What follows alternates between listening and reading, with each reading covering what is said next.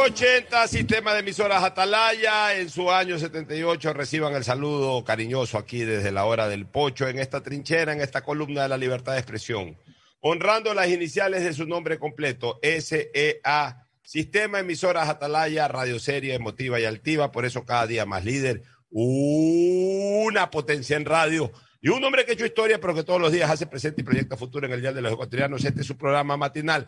La hora del pocho de este 20 siempre es importante para mí, los 20 de cada mes, de este 20 de octubre del año 2022. ¿Por qué es importante para mí? Porque los consagrados a la Santa Madre, la Virgen Dolorosa, tomamos el 20 de cada mes como día especial de la Virgen, aunque su día mayor es el 20 de eh, abril de todos los años. Pero bueno, el saludo para todos ustedes, queridos amigos. Algunas cosas que comentar en lo político, eh, comentar, tengo ciertas novedades sobre el accidente aviatorio que hubo hace un par de días, lamentablemente, en Guayaquil. Pero en fin, ya lo vamos a analizar con Fernando Edmundo Flores Marín Ferfloma y con Ricardo Vélez. Ron, Ricardo Ron, Vélez, Ricardo Ron Vélez, Ron Como Vélez, el Cuba libre. Don Richard. Así que primero el saludo de Fernando Flores Marín Ferfloma. Un abrazo, Fernando, buenos días. Eh, buenos días con todo, buenos días, Pocho, buenos días, eh, Ricardo, Cristina, que la veo por aquí, un gran saludo, un abrazo, Cristina, gusto de verte. Y ves, mira tú que para mí también el 20 es como un día especial cada mes, porque es el día en que normalmente acreditan la jubilación. Y ha venido Abstemio hoy día que, te le- que no quisiste el ron. Ah, no, se- se- a veces cuando uno habla, habla rápido. Hoy día, andado, hoy día ando con la, con la lengua media rara. Porque, eh, quiero, Eh, quiero comentar, eh, porque después se nos pase, se me, se me olvida. Esa anécdota, no anécdota, es, eh, eso que escuché de, la boca de, de Hernán Galíndez, porque eso nos. Primero, a mí me emocionó pensar. eh, ponerme en 80 la años. piel, sí, ponerme en la piel del Señor. Y segundo, que va a demostrar que, que Aucas no va a ser tan fácil como muchos piensan. No, para nada. Contaba Galíndez que, que se le acercó un señor de unos 80 años y que él pensó que le iban a hablar de la, de la selección y todo, y lo que el señor le dijo fue, tengo miedo de morirme sin ver al Aucas campeón. O sea, es una motivación genial para, los deportistas. Pero, Yo creo que, lo conviene, que, que eso da una idea de lo que está buscando el Aucas y que no va a ser un rival tan fácil como muchos. Yo les digo una cosa, vengo sosteniendo y lo mantengo. Para mí el rival más difícil que le pudo, que le puede tocar todavía a Barcelona, no está confirmado su rival, aunque casi, aunque ya virtualmente lo es el Aucas, pero todavía no es definitivamente. Si hay un rival complicado que tiene Barcelona para definir el título, es el Aucas. Por varias cosas. Primero, por la tremenda plantilla que tiene. Segundo, por el muy buen cuerpo técnico. Y tercero, por el hambre de gloria que compromete no solo a los jugadores, a los técnicos y a los dirigentes, sino que compromete realmente a hinchas, compromete la historia, compromete tanta gente, compromete tanta gente que realmente es imposible eh, dejar pasar por alto esa situación. O sea, el Aucas es un club que realmente, eh, y un equipo, más que un club, un equipo, y más que un club, y más que un equipo, toda una comunidad está ansiosa de hacer historia. Y a veces esos son los rivales más difíciles. El león no es tan fiero por ser león, sino por tener hambre. Siempre tengan presente esa frase. El león no es tan fiero por ser león, sino por tener hambre. Una cosa es un león reposado y otra cosa es un león hambriento. Y el Aucas, para esta final, va a ser un león hambriento. Así que eh, hay que tener cuidado con Sociedad Deportiva Aucas desde, el punto de desde la visión barcelonista. Cuidado, se confunden hinchas. Cuidado, ah, es con el Aucas. El Aucas no pierde hace 19 fechas. Y quieren recordar algo más. El Aucas fue el último equipo, solamente dos equipos a quien le han ganado a Barcelona en, este- en estos últimos 10 años. Solo dos equipos le han ganado en partidos de ida y vuelta al Barcelona en el Ecuador. El uno fue Melec en la final del 2014 y el otro el Aucas en los cuartos de final del año 2019, porque ese año se jugó con un sistema de cuartos de final, partidos de ida y vuelta. ¿Quién lo eliminó a Barcelona en el 2019? Lo eliminó el Aucas. ¿Y qué pasó en el 2020? Un partido en Quito en la penúltima fecha. El Aucas casi, casi genera la imposibilidad a Barcelona de ganar la etapa. Recuerdo que eh, Barcelona perdió ese partido 2 a 1 y se, y se vio en apuros en la última fecha, que finalmente con resultados que se dieron pudo ganar la etapa. Eso permitió que clasifique eh, a la final para jugar con Liga y ganar la final por penales con Liga. Pero el Aucas ha sido en los últimos años una piedra en el, en el talón, una piedra en el zapato que ha tenido el Barcelona. O sea, nada fácil. Y eso, un Aucas con menos nivel de, jerarquía de jugadores y con malos cuerpos técnicos. Este Aucas que además viene con, con, con, con, velocidad de crucero, con 19 fechas sin perder, no es que es imbatible, no es que esté diciendo que el Aucas ya va a ganar el campeonato, de que ah, más bien es el Aucas el que tiene un rival fácil, no estoy diciendo eso para nada. Lo que les estoy diciendo es que el Aucas puede ser más complicado que Independiente, más complicado que Melec, más complicado que Liga en este año y en estas instancias. Entonces no crean de que la tarea del Barcelona le es sencilla. Y si va a la Católica, más o menos lo mismo. No tiene la cantidad de hinchas del Aucas, pero la Católica también es un equipo que nunca ha sido campeón, que anda con hambre de, de títulos, que también tiene un buen plantel. O sea, en una final todo rival es difícil. Pero estos dos en particular son más difíciles que los más pintados en este momento. Ricardo Ron Vélez, don Richard, ahora sí. Muy buenos días, Pocho, Fernando. Eh, un saludo fraternal un también. pequeño masterclass de fútbol. eh, a los cientos de miles de radioescuchas del sistema de emisoras Atalaya 80M. Un placer compartir nuevamente con ustedes aquí en Orepocho. Y bueno, recogiendo tus palabras, eh, mi estimado Pocho, la verdad que eh, a mí me encanta la situación del Aucas, me fascina, me da mucho gusto, así como disfruté mucho el título del Deportivo Cuenca hace muchos años, el título de Olmedo hace muchos años, me da muchísimo gusto que otro equipo eh, que no ha sido campeón, que tiene una gran hinchada de paso, porque todos estamos conscientes del enorme volumen de hinchada que tiene el Aucas, sobre todo en la ciudad de Quito. Aucas es un equipo que tranquilamente llena su estadio propio cuando juega partidos interesantes. Y me da muchísimo gusto que haya clasificado a Copa Libertadores de América. Ya la página de la Conmebol formalmente lo ha felicitado por esta notable cl cl clasificación. Y si no fuera porque Barcelona es el potencial rival del Aucas, del potencial finalista, yo le diría al Aucas con mucho cariño, pero claro, mi corazón barcelonista quiere que Barcelona gane la final, sea Aucas, sea Católica, el rival final que se defina en la última fecha, pero si es el Aucas el que termina siendo campeón, pues me daría muchísimo gusto por dicho equipo, sus directivos, ya que han tenido la fe en ese equipo, por el técnico que llegó con una mano, del, perdón, cuando digo una mano delante, una mano atrás, no me refiero a que llegó en condiciones paupérrimas, me refiero a que llegó de un momento a otro a coger un equipo que no estaba muy bien, ya, y que sin embargo asumió el reto con mucha frontalidad, mucha decisión y, y de inmediato le hizo sentir un efecto diferente al equipo que empezó a ganar, a ganar partidos y bueno, el resultado es el que tú acabas de mencionar, Pocho, 19 partidos sin perder, pues, ¿no? Por algo ha de ser, como se dice vulgarmente. Oye, este, Rick, entrando ya a otro tema, mira que yo estoy, ayer me enteré, ayer, pero hoy lo ratifica un reporte de Diario Expreso. Ayer que me enteré, ayer me enteré por parte de una persona cuyo nombre lo, guardo en reserva, que me encontré en la noche con esta persona. Y esta persona venía sepultando a uno de los dos integrantes de esa avioneta que lamentablemente se accidentó. Y era amigo de, me parece que la persona más joven estuvo ahí de la familia, estuvo ahí acompañando a la familia, etcétera. Bueno, ¿y qué es lo que ahí se comentó? ¿Qué es lo que ayer me enteré de noche, qué es lo que hoy día publica Diario El Expreso? Voy a leer lo que dice Diario Expreso. Diario Expreso dice en la parte está medular. El Así lo ha indicado Hernán Carrera, subdirector zonal del litoral de la Dirección de Aviación Civil Guayas, es decir, es una versión oficial. Tras recibir la información preliminar sobre la avioneta Cessna C-206 que salió desde el aeropuerto de Manta con dirección al puerto principal. Una vez en Guayaquil, o sea, todavía en el aire, hizo una aproximación y luego realizó un tope y despegue para incorporarse al tráfico de 8 a la pista 21 prácticamente 30 segundos antes de caer, el piloto reporta que tiene problemas, una situación eléctrica. Es lo único que se conoce hasta el momento, detalló el funcionario al sostener que no pueden determinar aún la posible causa del percance. ¿Qué es lo que yo me había enterado ayer? De que, que era un tema que no se conoció obviamente en sus inicios. Que la avioneta llega a Guayaquil. Toca pista. El, el piloto o los pilotos, eran tres pilotos ahí, sino que dos actuaban Claro, como pasajeros, pero, uno piloteaba la nave, pues los otros dos eran incluso más experimentados que el que pi- piloteaba la nave.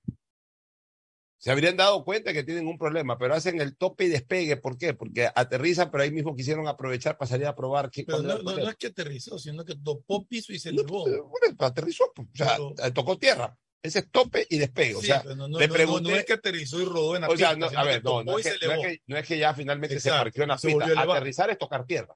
O sea, toca tierra y decide. pero es que, según lo que te entiendo ahí, no es que tocó tierra y rodó, No, sino no, que tocó y se elevó. Por eso, por eso estoy explicando que la intención del piloto es aterrizar, pero ahí mismo salir a probar. Entonces, lo que no hizo es eso, aterrizó, paró la avioneta y volvió a pedir autorización para salida, sino que como ya to- to- topó tierra, pero por ahí mismo, o sea que vamos a probar. ¿Cuál es el problema? Y por ahí mismo se levantó, o sea, con la- pero lo que te quiero decir, y, y que es lo importante, llega al aeropuerto de Guayaquil, Llegó al aeropuerto. Si eso es lo llega que- al aeropuerto de Guayaquil, o sea, si- por Dios, ahí sí yo quisiera, y, y voy a buscar la manera de entrevistar o a Fori Roditi o a algún piloto que quiera ayudar con su criterio. O sea, no es que esta desgracia sucede llegando a Guayaquil, cerca de Guayaquil. En ese momento en el aire se produce la anormalidad. Y como en el aire se produce la anormalidad, ya no, no le quedó otra O sea, cosa que Sí se produjo en el aire, pero sí le permitió llegar le al permitió aeropuerto. llegar, le permitió llegar al aeropuerto. Claro. O sea, se- él siente que hubo un problema Claro. eléctrico. Llega al aeropuerto, por Dios santo, papito, quédate. Y llama a los técnicos a ver qué pasa. A veces la intrepidez de los pilotos, ¿no? Ese casi que, esa casi que falta de temor a la muerte. A mi criterio, yo sí quisiera que esto se investigue, porque entonces cambia la figura un poco de lo del piloto.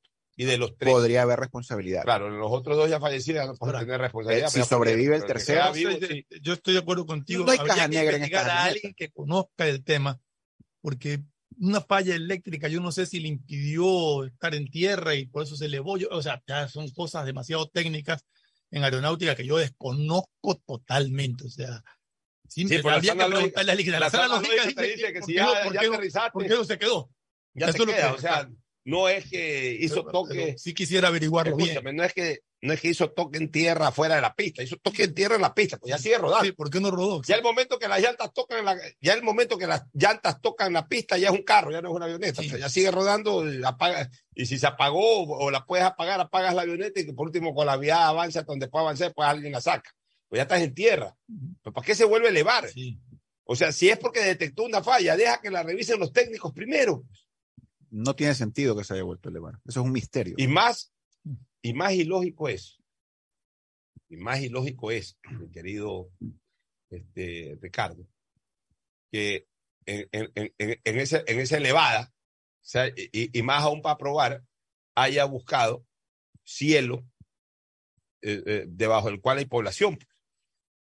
O sea, me imagino Cielo debajo del cual hay población, pero por último hasta el río. Yo no creo que haya buscado, yo creo que giró, me imagino, en el aire, dio la vuelta para tratar de regresar nuevamente al aeropuerto y ya se encontró que, que, que perdió totalmente Pero, el motor. o sea, la verdad es que yo sí quisiera... Expuso a la ciudadanía a una Sí, tragedia uso la ciudadanía, sí. expuso a la ciudadanía, se perdieron dos vidas. Por Dios santo. Entonces ahí también tenemos que recomendarle a los pilotos. O sea, ante una emergencia de esa naturaleza, si pueden subsanarla al aire, ya cuando los coge y la pueden subsanar al aire, subsanen de la, manera técnica como ustedes saben hacerlo. Pero si ya logran llegar a tierra, quédense en tierra y que sean los técnicos, los, los mecánicos, los electricistas, los que revisen la situación. Yo te digo, Pocho, yo sí quisiera investigar po- porque realmente se me hace eh, muy duro, muy difícil de creer que un piloto se arriesgue a elevarse con una avioneta que tiene fallas.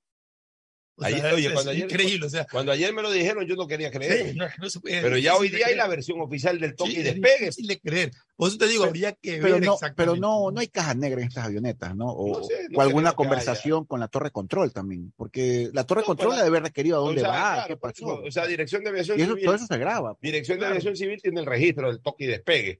Pero además, para hacer ese toque y despegue debe de, de- de existir una autorización. Claro, tiene O sea, que no es haber que- habido una No es que conversación. despegas por despegar, porque, porque Ni aterrizas por aterrizar. nadie puede aterrizar, ni nadie puede despegar, ni un mosquito puede eh, aterrizar o despegar, si no es con autorización No de la torre en el claro. aeropuerto. No es que viene otro avión, sale otra Claro. avioneta, o sea, Tiene esto no es, no es como en la calle coge el carro y sale.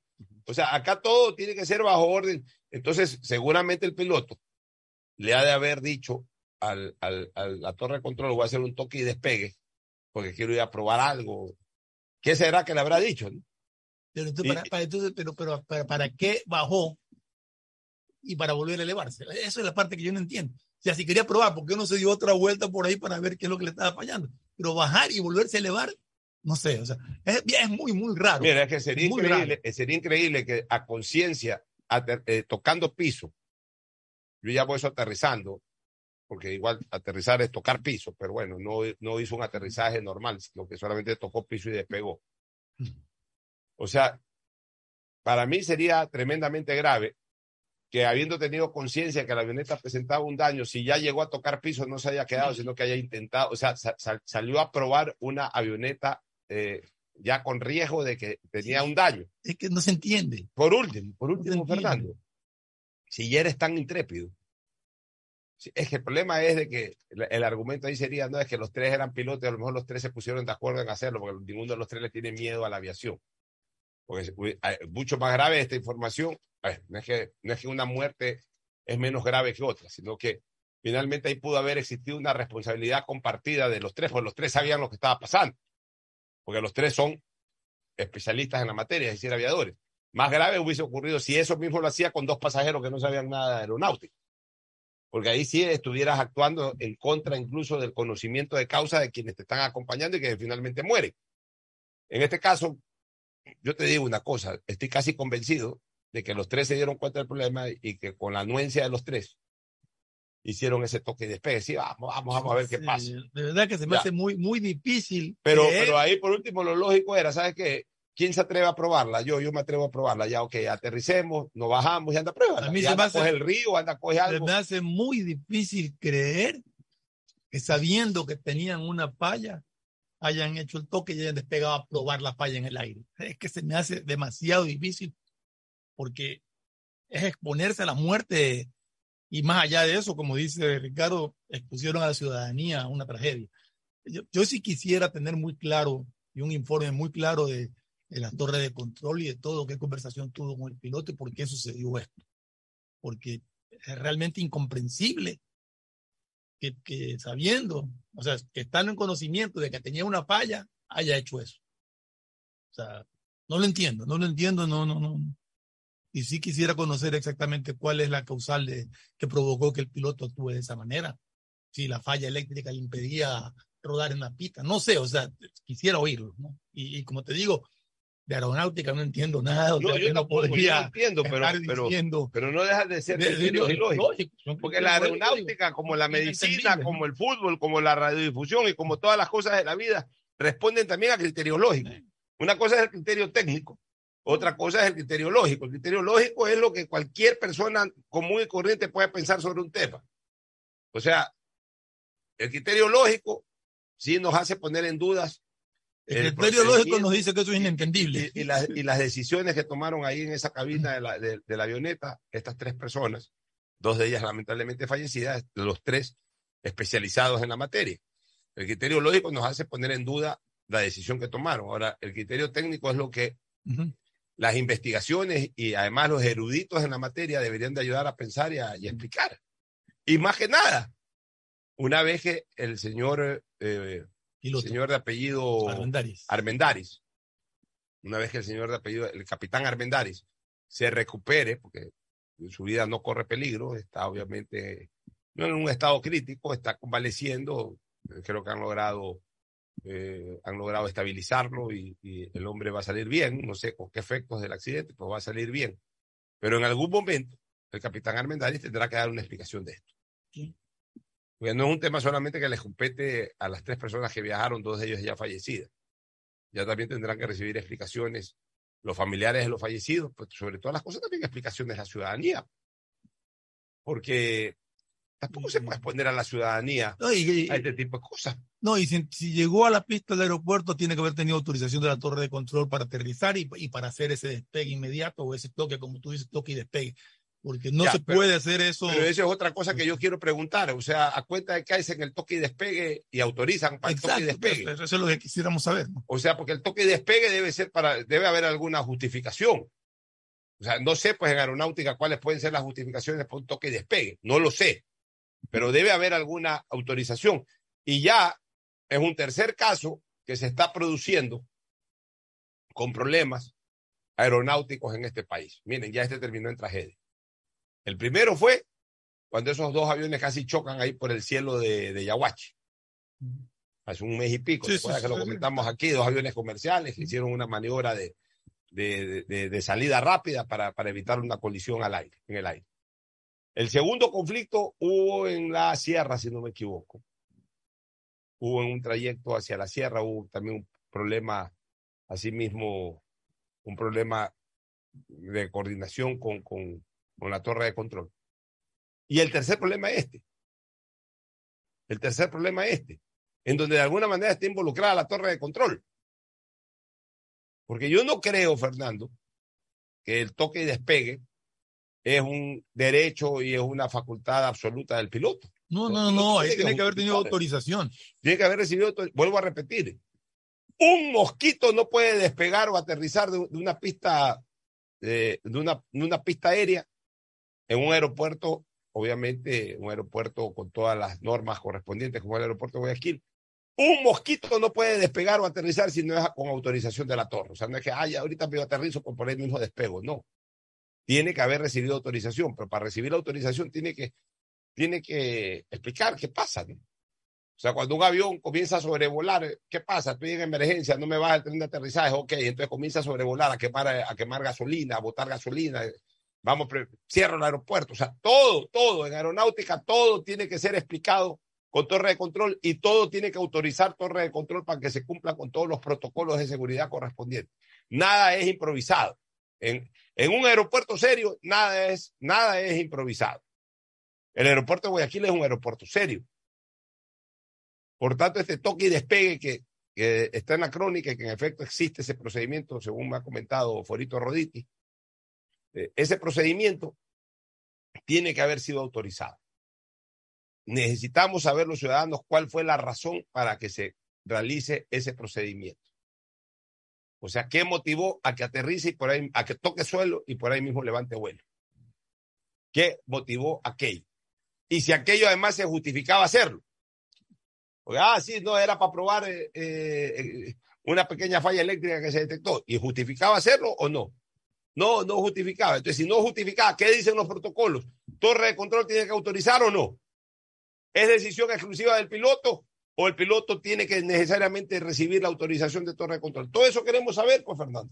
Sí, como te digo. Porque se muy- puso en riesgo la vida de mucha gente. Es muy, muy difícil entender que un piloto, y en este caso tres pilotos que iban en la avioneta, conociendo que tiene una falla eléctrica y llegando a pista, decidan por su cuenta y riesgo no aterrizar, sino volverse a elevar. Ya, yo pregunto una cosa, ¿qué pasa si la avioneta hubiese aterrizado sobre la calle o sobre la avenida Narcisa de Jesús? O que hubiese aterrizado en un parque. Sí, el piloto ve la calle. El piloto en ese momento, ya cuando está aterrizando, ya viene en 80, 90 kilómetros en nudo, aunque sea con el motor apagado, pues ya viene con, ya viene con una, con una velocidad de caída y todo. El piloto no tiene en ese momento cómo calcular o cómo frenar, ¿no? Que mira, que en ese momento se atascó el tránsito ahí, no puedo, no puedo, eh, no voy a caer sobre los carros, voy a caer sobre unos carros ahí. Una avioneta esa cae sobre tres, cuatro, cinco, seis carros, destroza los carros y destrozas a los que van en, en- en los carros. O aterriza en un parque y resulta que están jugando unos niños. Sí. O están paseando unas personas en el parque, las atropella, las, las hace funda. O, o cae sobre una casa como terminó cayendo prácticamente y, prende fuego en esa casa y hay dos, tres ancianos, como habían dos ancianos ahí, prende fuego y, y devasta no solamente esa casa, sino al vecindario. O sea, no se puede jugar de esta manera. No es que a- a probar una avioneta. Porque sentí, cuando estaba aterrizando, sentí que hubo un problema, entonces hago un toque y despegue para ir a probar. No, o sea, entonces sí queremos saber, porque esta vaina no se puede repetir. Si ahí hubo falla humana en ese sentido, eso, más allá de que si sea o no sancionado, ya a estas alturas, eh, ojalá primero se recupere el piloto, con toda la gracia de Dios que se recupere. Después ya él verá cuáles son sus responsabilidades civiles y penales. Pero aquí lo importante es que este tipo de cosas no se puedan repetir. Pero ¿qué, qué pasa? Que no hay ninguna información. Nuestro buen amigo William Birket se entera de todo esto por la prensa. La vez pasada dijo que se había enterado una semana después por la prensa. ¿O, o- o estoy equivocado? No, y por eso te digo, o sea, yo creo que esto amerita una explicación inmediata de la Dirección de Aviación Civil y de la torre de control de quienes estaban ahí, de qué es lo que realmente sucedió. Ricardo, ¿algún comentario? Sí, Pocho. Como te decía al inicio del programa, yo creo que la Dirección de Aviación Civil ha dado una declaración, porque hay una declaración formal eh, que la recoge Diario Expreso, que la comentaste al inicio, pero no la ha dado completa. Yo imagino que hay mucho más eh, del incidente sucedido. Muchísimo más. Ha dado una declaración, pero no ha dado una explicación. Ha dicho que la avioneta tocó y se elevó. Pero no, ha explicado, pero no, ha explicado, el por Pero él tiene las grabaciones de, la torre de control. él tiene las conversaciones entre el piloto y el funcionario que, estaba a cargo de la torre de control. ¿Qué es lo que sucedió? ¿Por qué sucedió eso? Eh, ellos deben saber porque debe haber una explicación. No, no, no, no pudo haber sucedido sin que haya habido algún tipo de conocimiento de la torre de control. Por eso yo creo que el director de aviación civil, por prudencia, quizás por algún tipo de prudencia, no ha emitido eh, el detalle de, lo sucedido. Así es, bueno, ya vamos a ir a la parte política del programa, analizar temas políticos, pero antes vamos a una primera pausa y retornamos de inmediato con temática política. El siguiente es un espacio publicitario apto para todo público. Paro, para ti, ¿qué es el fútbol? El fútbol en su esencia es una demostración pasional y esa pasión genera contagio. En el lugar donde primero lo percibimos es en el banco y ahí es donde la pasión baja y se traslada dentro del campo de juego. Por eso creo que en este banco está sentado un país entero. En el fútbol, bancos hay muchos, pero solo Banco Guayaquil es el banco de la TRI, patrocinador oficial de la selección ecuatoriana de La alcaldía informa que ya puedes registrarte al programa Generación Digital. Si eres estudiante de primero de bachillerato, décimo y noveno año de colegio fiscal o fiscomisional, ingresa a www.generaciondigitalgye.com y regístrate para que puedas acceder a una de las tablets que la alcaldía te obsequiará para que estudies y te conectes al futuro. El bienestar de la gente se siente. Alcaldía de Guayaquil. Autorización número 609. CNE, elecciones 2023. Ecuagen, medicamentos genéricos de calidad y confianza a su alcance. Ecuagen, una oportunidad para la salud y la economía familiar. Consuma genéricos Ecuagen. Lo que conecta a cada pueblito,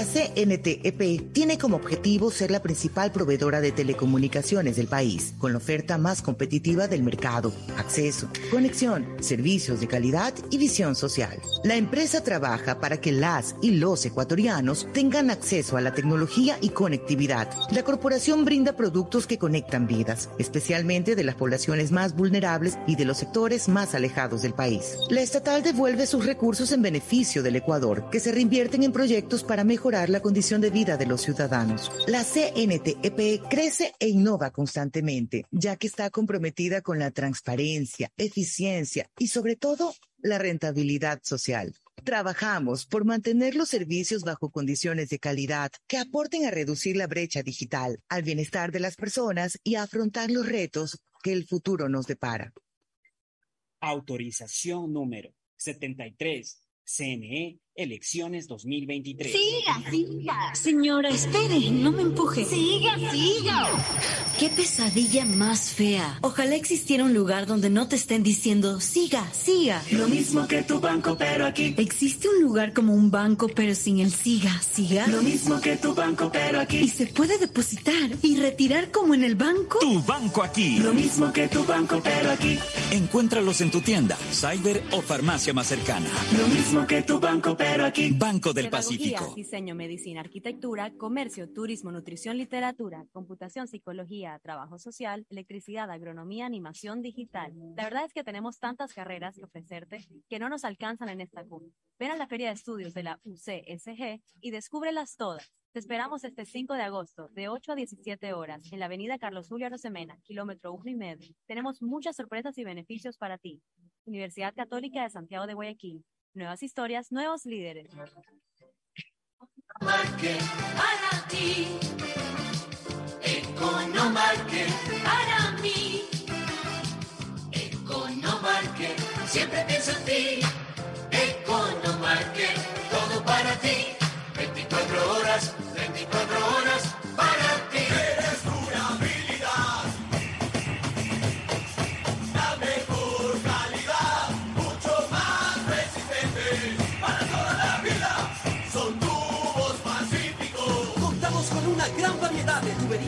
Accesorios de PVC para uso domiciliario, infraestructura y agrícola, fabricados con materiales más resistentes y duraderos, 100% libre de metales pesados. Tubos Pacífico para toda la vida.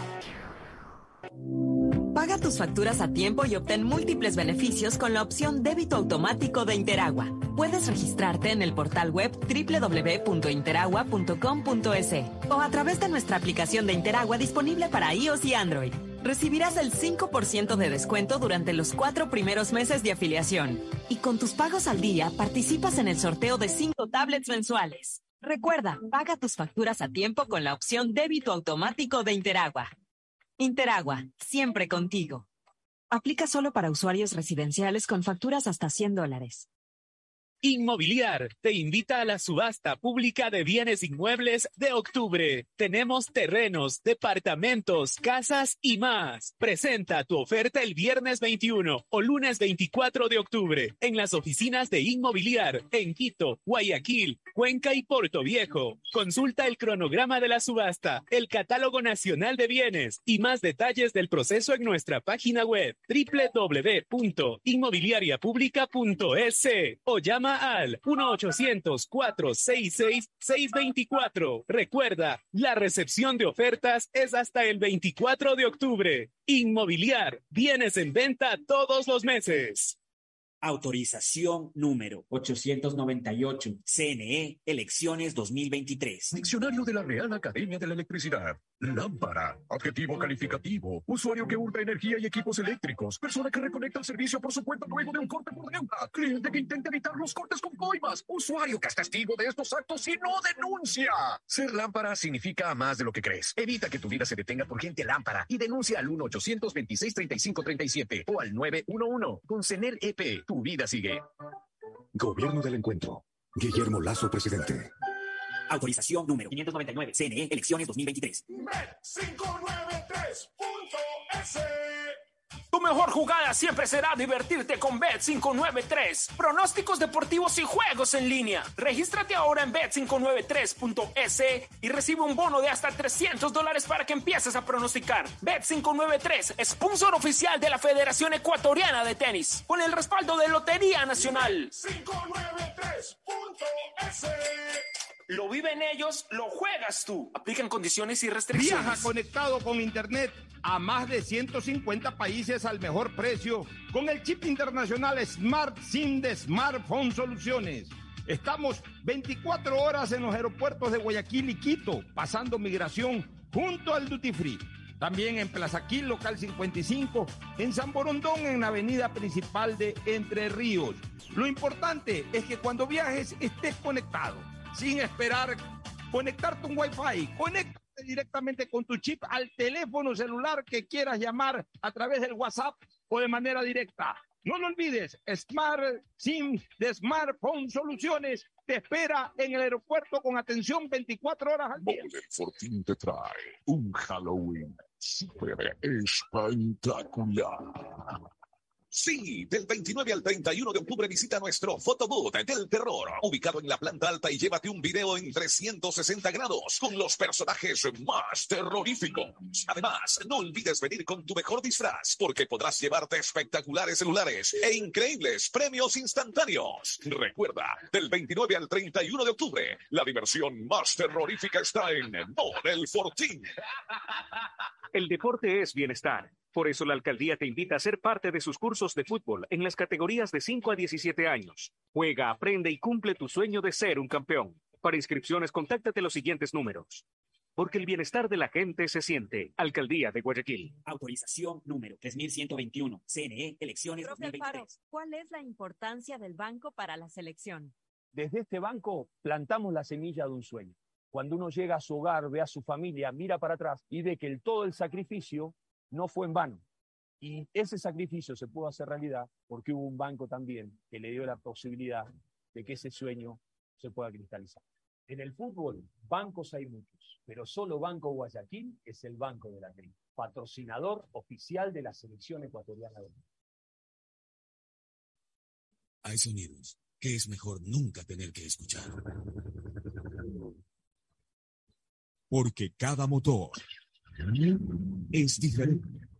Desde hace 104 años, Lubricantes Cool mantiene la más alta tecnología y calidad en línea de aceites para motores a diésel y gasolina. Está hecho con una fórmula especial para dar excelente protección a todo tipo de motores, evitando el desgaste prematuro de pistones, anillos y árbol de levas, ayudando a mantener limpio el motor y libre de depósitos que se forman por las altas o bajas temperaturas. Dele a su motor lo que se merece.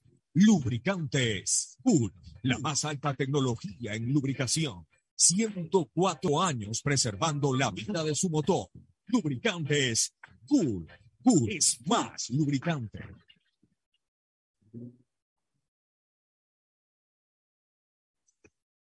Fin del espacio publicitario. Usted está escuchando un programa de opinión, categoría O, apto para todo público.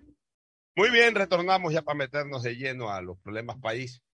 ¿Tú quieres comentar sobre la situación en Esmeralda, Ricardo? Eh, sí, Pocho, porque ayer, ayer eh, justamente ha salido un- en una entrevista el comandante de policía de la subzona 8 Esmeraldas, ¿Qué el, el coronel William Calle, donde ha dicho, ha hecho unos comentarios y unas declaraciones que a mí me han dado mucho, mucha preocupación y pena, sobre todo por, la, por los compatriotas de Esmeraldas, Pocho.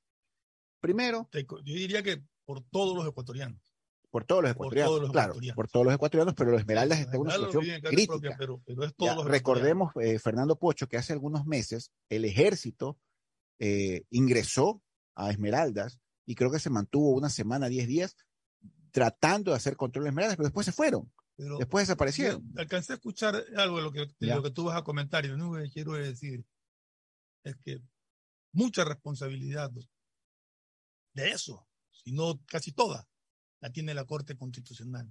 Claro, y es que ya hacia allá voy. Quiero saber porque yo, porque después Ya. yo voy a proponer que cambiemos la matriz de la Corte Constitucional a Esmeraldas, para que los vocales de la Corte tengan que ir a dormir, a, dormir Esmeraldas de lunes a viernes. pues, Sería una fabulosa Ya. idea que se pueda cristalizar. Así es, mira, el primero, comandante de el policía. comandante de policía dijo que la inseguridad en Esmeraldas es preocupante, tomando en cuenta que el año pasado, en todo el año 2021, hubo 90 muertes violentas Y que hasta la fecha de hoy van 400 O muertes sea, violentas. exactamente de- es cuatro y pico veces más. Así es. Y todavía no acaba el año. 36. Y todavía no acaba el Podría año. ser cinco a seis veces más. ¿ya? De ahí, este, eh, también dijo que lastimosamente la situación del centro penitenciario de Esmeraldas, ahí hay un centro penitenciario, es terrible, que dentro de la cárcel hay 1.500 tiguerones y que afuera hay 3.000 y 4.000 ti- tiguerones, que es una estructura monstruosa, es un cartel mafioso, No, no, no, no, ¿Ya? es un ejército. un ejército. O sea, ¿cómo tú puedes, escúchame, cómo tú puedes enfrentar?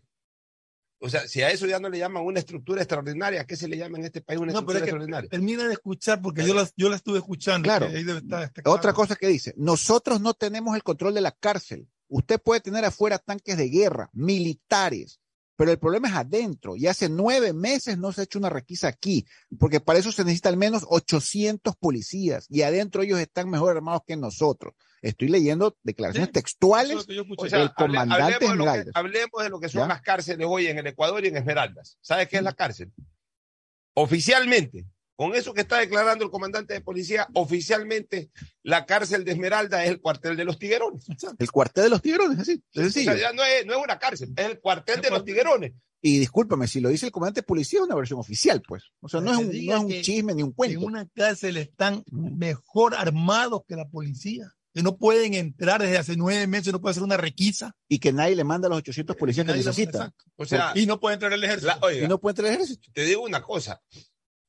La ¿Ya? catedral de Medellín era una catedral al lado de eso. La catedral de Medellín, ¿sí sabe? por si acaso los oyentes no sepan qué es la catedral de Medellín. La catedral de Medellín era un recinto que se llamaba la catedral. Recinto penitenciario. No, era un recinto primero, que se llamaba la catedral en las afueras de Una Medellín, en un. Envigado, que está ahí al frente de Medellín. Y que ya cuando Pablo Escobar en el año 1991, después que le mataron al, primo y le mataron algunos de sus principales sicarios y, ya quiso bajar un poco la guardia en el tema porque sabía que ya el enfrentamiento con el Estado era muy fuerte y que por más que con todo su poder económico no lo podía sostener pelo a pelo como lo hasta ese momento se estaba desarrollando. Manejó una estrategia, dijo, antes de que me debilite más y de- y de verdad me agarren, todavía que soy peligroso, voy a transar con el gobierno. Me voy a entregar con dos condiciones, no a la extradición y que yo mismo ponga la cárcel. Y se lo aceptó el gobierno, entonces fue, todavía no se había muerto, no, ya se había muerto el primo fue este eh, Escobar con dos o tres de sus secuaces, se fue a Envigado, vio ese recinto que era inmenso, una hacienda inmensa ahí, que había una... Y él mismo construyó la cárcel. ¿Usted qué es lo que hizo? Me vi la serie, me vi la serie. Compró, compró, la remodeló, con cancha de fútbol, todo, y dijo, esta es la cárcel, aquí me voy a, eh, aquí me voy a... Recluir. eh, a Aquí me recluir". entrego, aquí me quedo. Y le aceptaron. Con amigos y con amigas, con todo. encima, esta es la cárcel, pero además no es gratis, se las vendo. Y el Estado se la compró. pues, entonces, si invirtió 3 millones de dólares, se la vendió en 4, se gastó encima un millón. Encima lavó dinero, pues. Ya, ya, todo eso, ya. Pero esa catedral terminó siendo o termina siendo una verdadera catedral al lado de la cárcel de Esmeralda. Pero, o sea, a mí, lo que dice el a mí lo que me escandaliza es que lo dice el comandante de la zona 8 de Esmeraldas en una declaración ayer a, total. a Radio Notimundo y recogido por varios medios, en entre estos revista Vistazo. ¿Ya? Sigue diciendo, aquí enfrentan, la- la- aquí los delincuentes enfrentan al policía. Tengo 108 patrulleros baleados. Hasta el carro que lleva los cadáveres tiene 15 impactos de bala. Aquí hay que recuperar el poder del Estado. O sea, el comandante de policía da por perdido el poder del Estado Seamos- en Esmeralda. Seamos claros en una cosa. Esto no es culpa de la policía. No. Esto no es culpa de la policía. Ya vamos a los culpables, mi estimado Fernando. Por último, otro de los problemas son los jueces. Se han incautado alrededor de 400 armas, por los que ninguna persona está detenida, ni una. Ingresamos a los detenidos y a las dos semanas nos los volvemos a topar en la calle a los mismos. ¿Ya? Entonces, yo sí quería tocar este tema, Pocho, porque estas declaraciones a mí me han escandalizado. Yo sé que aquí a la gente ya escucha, se robaron 900 millones, 4 mil millones de subsidios, y la gente le entra por un oído y le sale por el otro. Pero cuando nos sentamos un ratito a reflexionar este tipo de declaraciones, esto es motivo de escándalo. pues, Pocho. Esto O sea, ¿dónde está el poder del Estado? Esto que está diciendo el comandante policía de Esmeralda. Sucede en todas partes. ¿ah?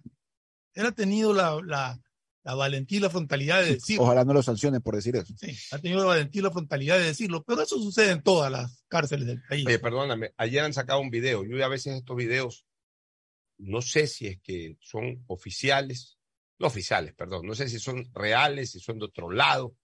A veces me da miedo retuitear sobre eso, porque dicen, no, eso Sí. es en Brasil, o eso es en... Correcto. A ve- A veces ponen videos que no son, otros infierno, que dicen que sí son, porque conocen el sector. Si sea qué video te Ya, refieres. o- sí son en el quinto infierno, pero, pero no sé pues, si ese quinto infierno es en Guayaquil o en otro lado. Pero a- ayer han estado velando, o en estos últimos días, han estado velando a un, a un pandillero de estos, a un liderzuelo de estos, de, de, de, de, de- de estas bandas. Claro. Por el sector del sur, en la pradera 1. No, en la floresta. En la floresta, en la en la floresta 1. En la En floresta 1. Y ahí han estado no menos unas 40 personas con pistolas, con fusibles, con, Metralleta. fusiles, con metralletas, esa recortada, una cosa. En el velatorio, del sepelio. De la- ahí está el cadáver con el ataúd y Disculpe, y- y disculpe sal- que me ría, pero Oye, es y que salieron a la 25 de julio a hacer eh, eh, rafagazos y todo.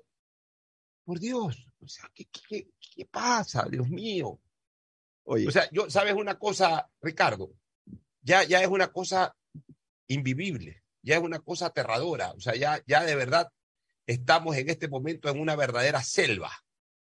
Ahí escuchaba esta muy, muy capaz periodista, muy talentosa periodista que sale en las mañanas en, en Ecuavisa, en la comunidad, que está desde las seis de la mañana. Ahí me recuerda a mi época cuando yo a las seis de la mañana ya salía al aire en Ecuavisa.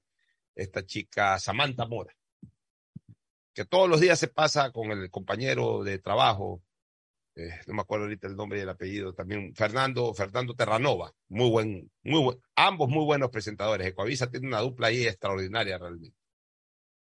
Bueno, estos jóvenes periodistas se pasan todas las mañanas informando sobre asaltos y todo. Hoy día la novedad, a esta pobre chica la han asaltado ayer en un semáforo. Samantha Mora. La han asaltado Pero en un semáforo. en- durante su trabajo o ah, ya. saliendo a- no sé a qué hora, no sé en qué lugar, ya esa parte no alcancé a escuchar, pero ahí el compañero Terranova lamentaba el hecho de- y ella ratificó de que fue asaltada en un semáforo.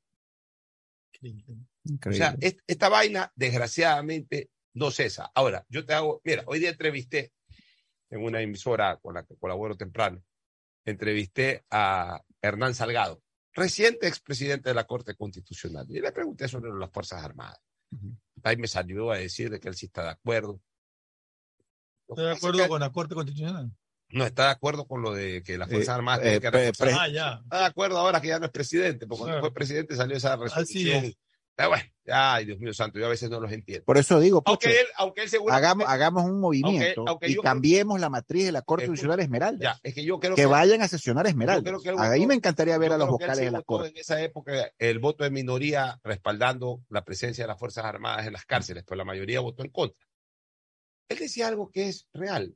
Decía, mire, en el mundo, en el mundo, ya hoy los vientos de guerra prácticamente han cesado, salvo pues la zona de Rusia, ya te vas por Corea, ya todavía hay vientos de guerra, pero ya acá en América Latina no hay vientos de guerra. Ya en Europa Occidental no hay vientos de guerra, salvo la amenaza de Rusia. Entonces decía, ya las Fuerzas Armadas de todos estos países se están incorporando, como debe de ser, a la vida, a la vida más allá de las fronteras, a la vida territorial del país más allá de las fronteras. Ya están ayudando incluso en temas de agricultura y de otra naturaleza, como debería de ser. Tenemos 40, 45 mil personas preparadas, armadas, armadas por el Estado, para que defiendan la seguridad nacional y seguir pensando en que su función es solamente la frontera es una necedad, es una brutalidad.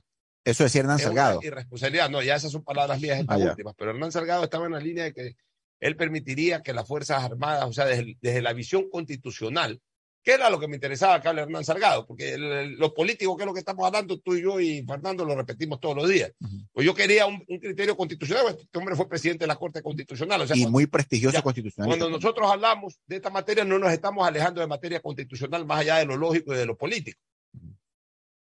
Entonces, mira, ahorita a mí se me ocurre una cosa más que llevar a estos señores a Esmeralda. ah, es- tú sabes que eso al final de cuentas no irá. A ver, las Fuerzas Armadas, la Marina es parte de las Fuerzas Armadas, tienen el control de fronteras y de accesos al país. Perfil costanero, Ya perfil frontera, costanero, todo. Yo te pregunto. espacio aéreo.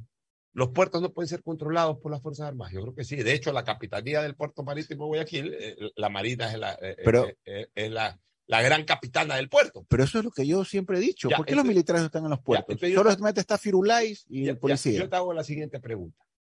Y si viene el presidente de la República y declara área portuaria buena, todo el sur de Guayaquil, desde la 25 de julio, tú que eres del sur, la 25 de julio y José Vicente Trujillo para, el- para el Desde puerto. la, claro, de todo lo que Desde la 25 de julio y la José Vicente Trujillo hacia el Hacia puerto. el sur. Ya, todo eso es área portuaria.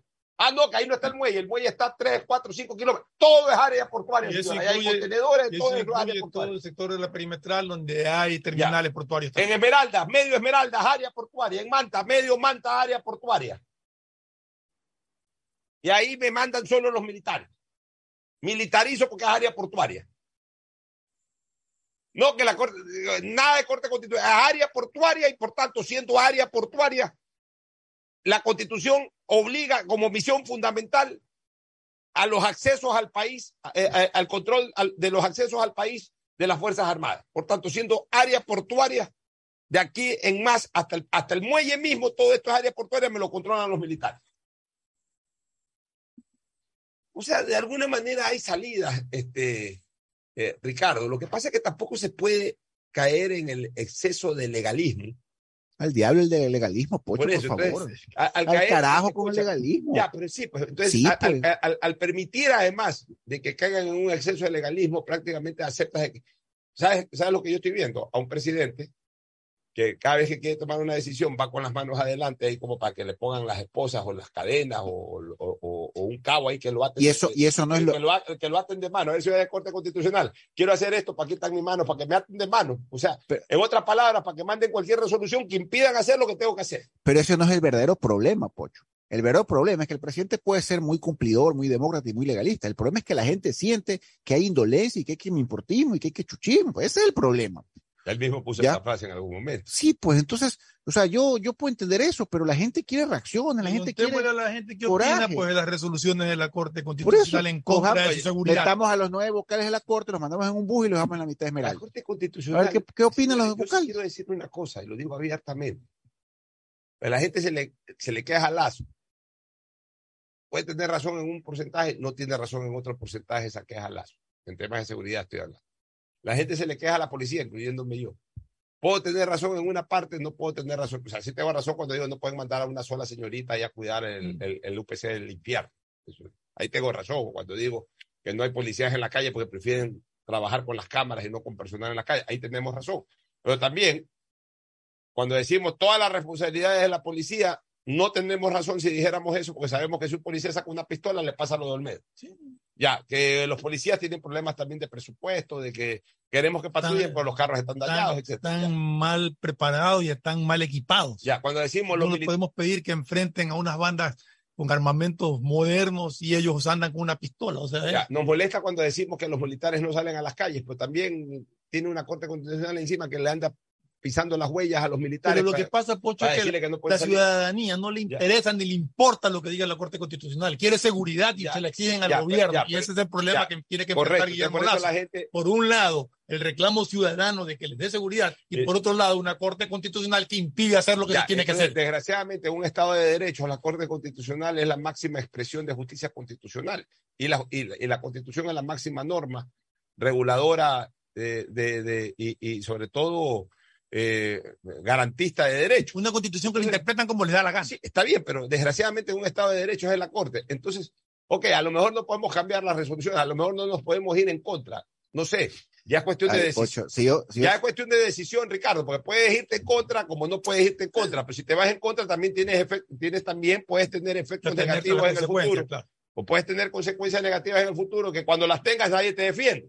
Yo vi a un León Febre Cordero enfrentarse solo cuando Correa llegó al poder y le tiró toda la Comisión de la Verdad para joderlo por el Alfaro Vive. O sea, la gente cuando le soluciona el problema, ahí la gente aplaude, te saca en hombros todo. Pero a la semana, si te, si, si te complicas por esa situación, nadie sale a las calles a gritar por ti. También es una verdad que hay que decirla. Aquí también la, la, colectividad en general, no solo la ecuatoriana, sino el ser humano en general es, en el fondo, ingrato. Hoy me solucionas un problema y cuando me lo solucionas, uno te agradecerá, el otro te dirá es tu obligación. Y el tercero como que no se da por enterado que le ha solucionado el problema. Así es la gente. Pero hay algo que, que yo sí creo que nosotros, en la opinión pública, Ricardo, tenemos que hacer énfasis. Por lo menos desenmascararlos, descubrirlos.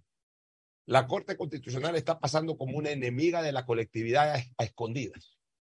O sea, ellos hechos los legalistas, ahí la, la señorita doctora o la señora doctora, no sé cuánto, estos, estos jóvenes profesionales llenos de tinte ideológico, que sí, han estudiado, es verdad, pueden haberse leído 10 bibliotecas de derecho, pero no tienen calle, ellos lo que tienen es pura ideología, puro, puro concepto, eh, puro, puro, pura jurisprudencia. O sea, ellos no tienen calle, no sienten la necesidad de la calle. Entonces ellos, todos unos señoritos o unas señoritas ahí, ellos en su despacho, eh, jurisprudencia y, determinaciones de la, Corte Interamericana de Derechos Humanos y de la Organización de Naciones Unidas y que los derechos humanos y que los principios, ah, dominan eso. Pues han dedicado buena parte de su vida a leerse 100 mil libros sobre ese tema, pero no están sintonizados con la calle. Entonces, por lo menos decirles, señores, no se la pasen de agachados. Ustedes, señores de la Corte Constitucional, se han convertido en el aliado estratégico de la delincuencia. Y ustedes, señores de la Corte Constitucional, se han constituido en los enemigos, en los enemigos de la ciudadanía, de la seguridad ciudadana ecuatoriana. Ustedes, señores de la Corte Constitucional. Puedo poner excepciones. Yo estoy absolutamente convencido que un Enrique Herrería no está en esa línea, pero es minoría, no puede hacer nada. Enrique puede pararse de cabeza en la mesa a decir que no está de acuerdo, pero él es una firma más de las nueve.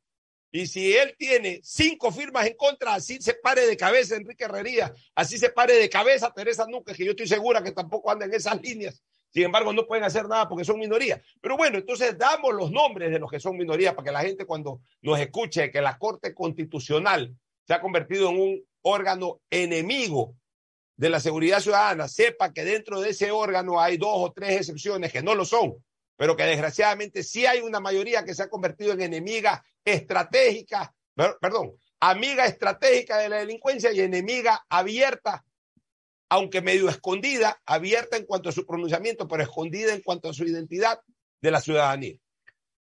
Pocho, no es posible. No es posible. Si yo fuera presidente de la República, yo haría una marcha en Carondelet y me fuera a la Corte Constitucional frente al Parque del de acuerdo. Arbolito y por lo menos le tiro huevos a las ventanas. Esto no es posible. No es posible que, los, que, la, que un comandante de policía de una provincia se resigne, baje la cabeza, se humille y diga no puedo hacer nada más, sorry, lo lamento, vean ustedes cómo se salvan. Porque eso es lo que está diciendo con sus declaraciones. Le está diciendo a los esmeraldeños, sálvese quien pueda.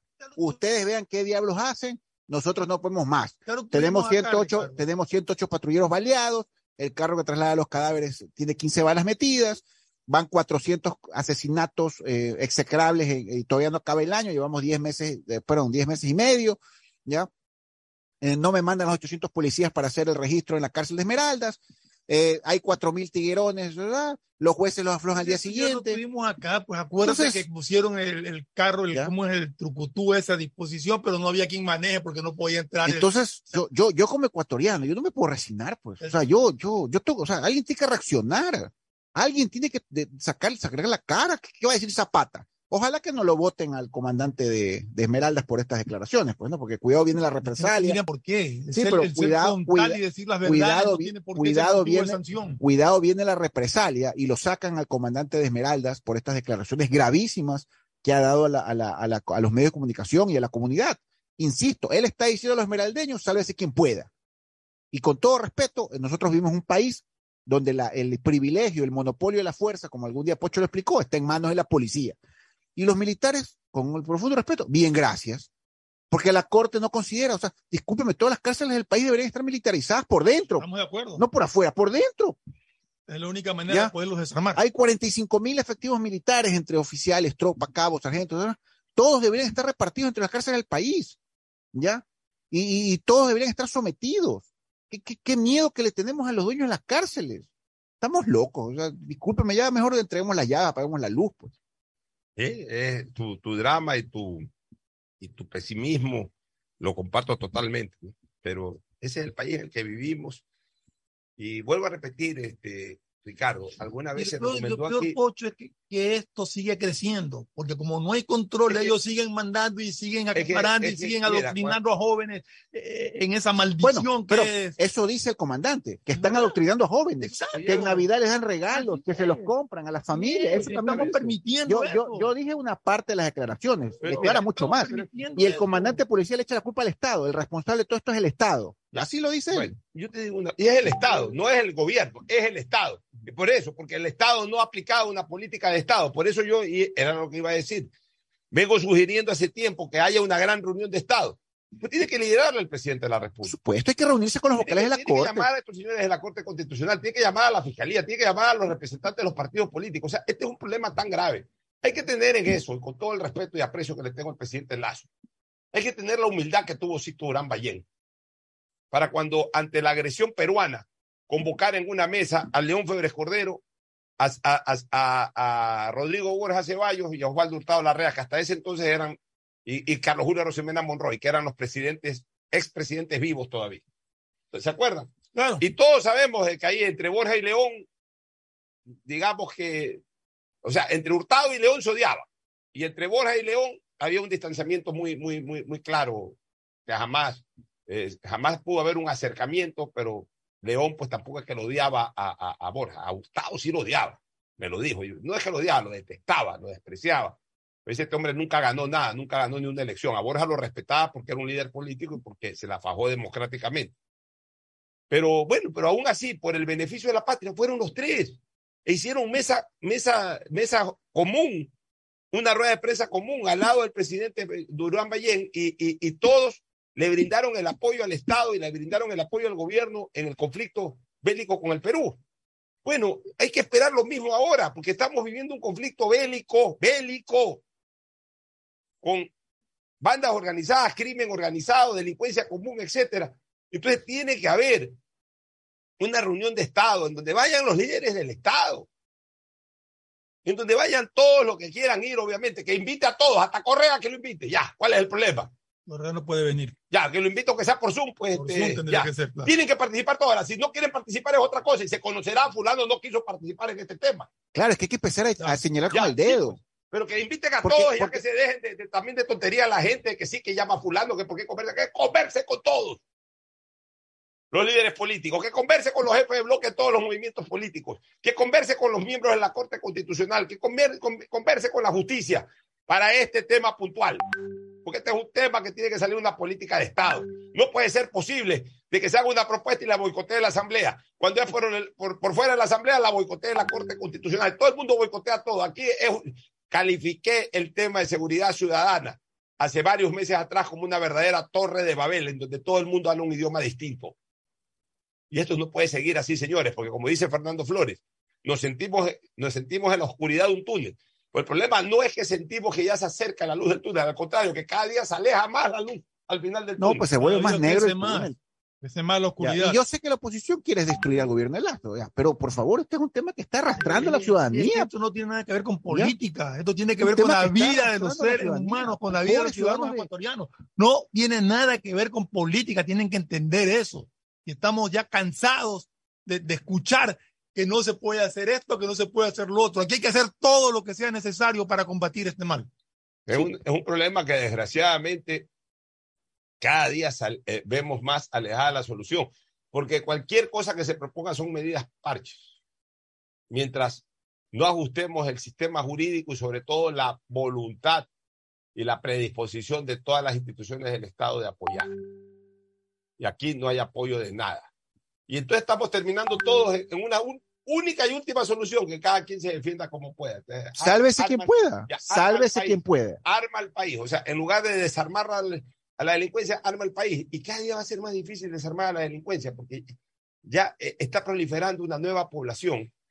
Pero si la policía tiene miedo, Oye, pues está, está proliferando una lo nueva están po- confesando. ya, pero una nueva población, que es la población juvenil, que se está dedicando a estos menesteres. Y alguien me, me hacía una reflexión importante. Me decía, oye, Pocho, ustedes dicen que sí, que, que los jóvenes eh, que, que se hacen delincuentes, que son malditos. Y la pregunta es, hoy en día, todos esos jóvenes que están, ¿tienen algún tipo de principio como para decir que están torciendo los principios? No, para ellos a lo mejor lo normal es eso. Otra pregunta, ¿tienen O algún sea, a lo futuro, mejor A lo mejor Es que el- ¿Tienen otro futuro? convirtiendo, O sea, esos jóvenes ¿Tienen miran- otra salida? Es eso. Entonces, Y creen que eso para lo ellos- normal. Para ellos a lo mejor eso es lo normal, ni siquiera piensan que eso es malo, eso es lo normal.